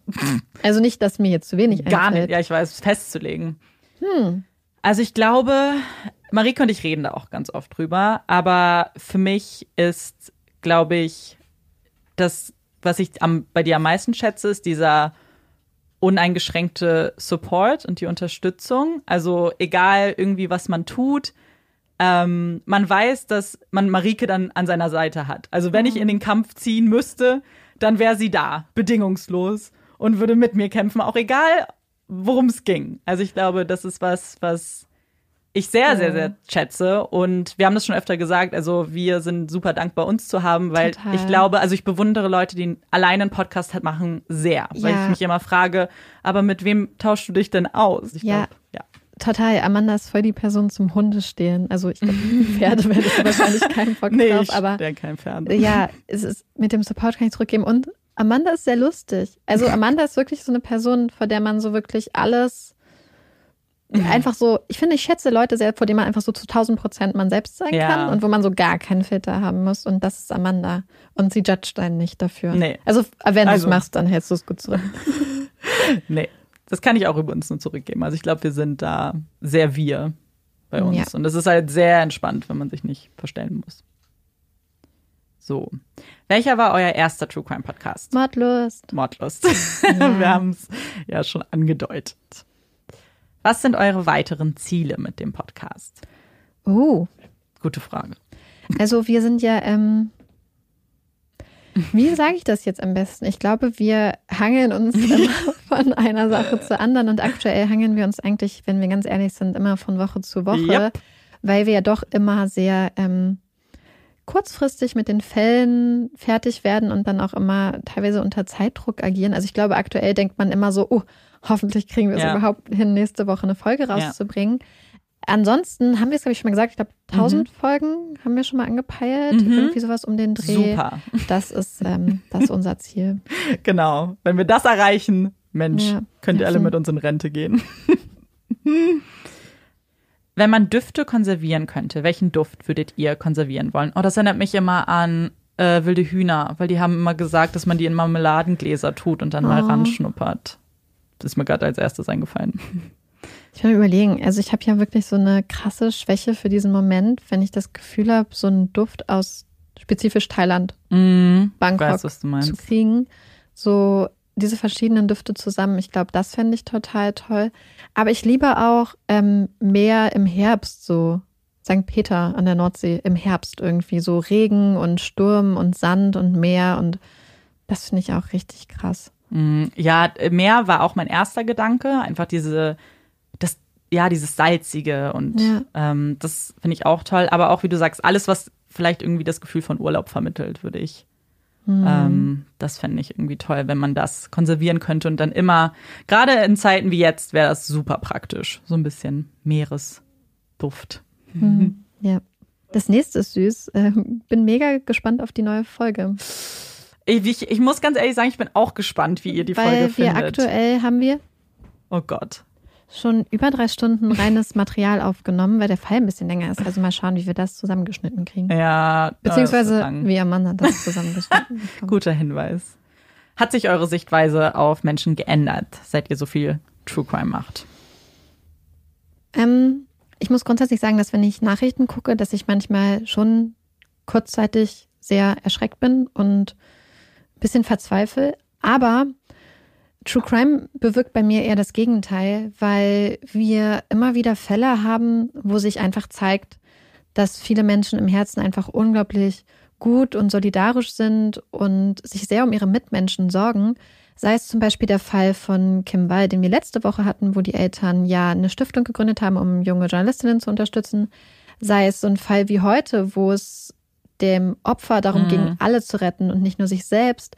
Wir haben ganz oft Fälle, finde ich, wo man einfach merkt, dass in Krisensituationen, wo vielleicht ein Mensch etwas Böses tut oder vielleicht auch mehrere, dann doch auch oft in anderen Menschen sehr viel Gutes hervorgerufen wird und Menschen einander helfen und unterstützen und da irgendwie doch ganz viel Wärme und Liebe ist, so dass ich behaupten würde, dass auch wenn ich weiß, dass individuelle Menschen zu sehr viel Gewalt und Sadismus und ganz schrecklichen Sachen fähig sind, ich behaupten würde, dass auf True Crime bezogen die meisten Menschen halt aber eben nicht so sind. Ich meine, wir würden ja keinen Podcast darüber machen, Mhm.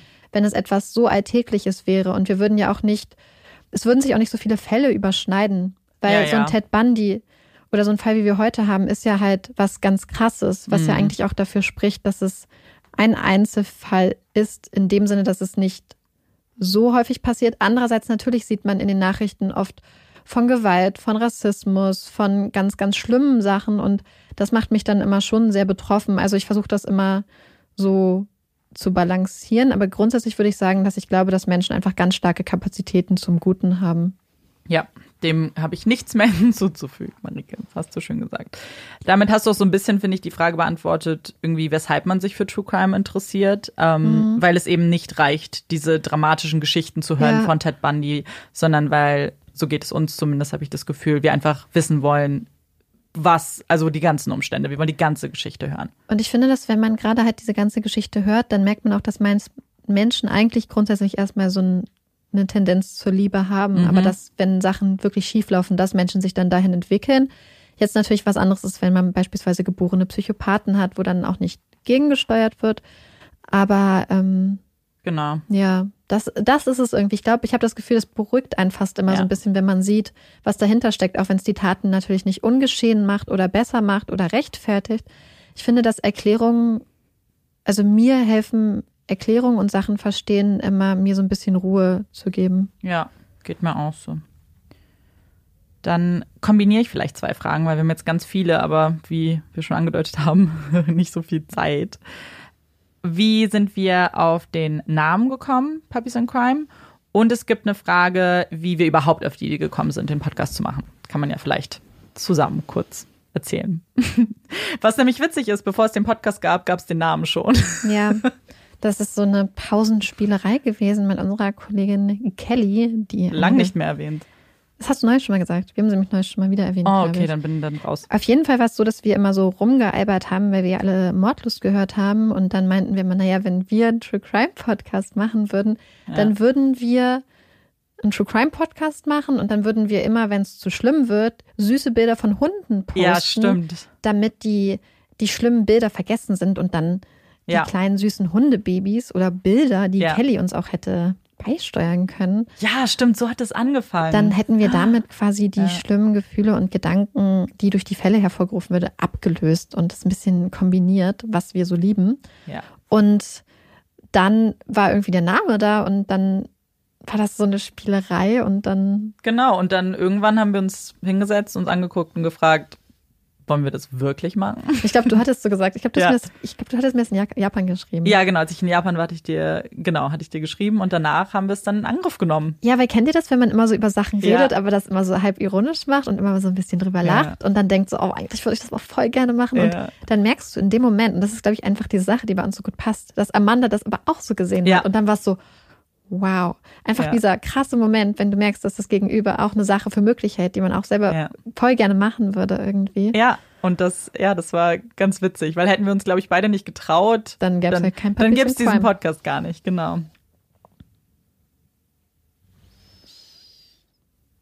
Unter welchen Kriterien wählt ihr eure Fälle aus? Ich glaube, das ist immer so eine spontane Entscheidung, ob man es führt oder nicht, oder?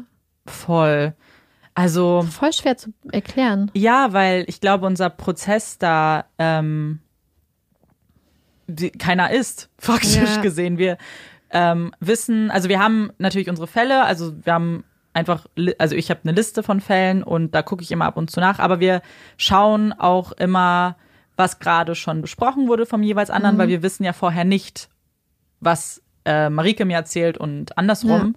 Und danach gucke ich immer so ein bisschen, ähm, ob ich vielleicht noch mal in eine andere Richtung will oder ein anderes Land möchte. Ähm, und dann guckt man eigentlich so rum. Ähm, Und wie das auch mit der Recherchezeit passt, weil ich hatte Stimmt. jetzt, wollte jetzt eigentlich einen Fall machen, der aber so rechercheintensiv gewesen wäre, dass ich den jetzt ge, ähm, quasi weggeschoben habe, erstmal auf die nächsten Wochen und jetzt erstmal einen anderen Fall genommen habe.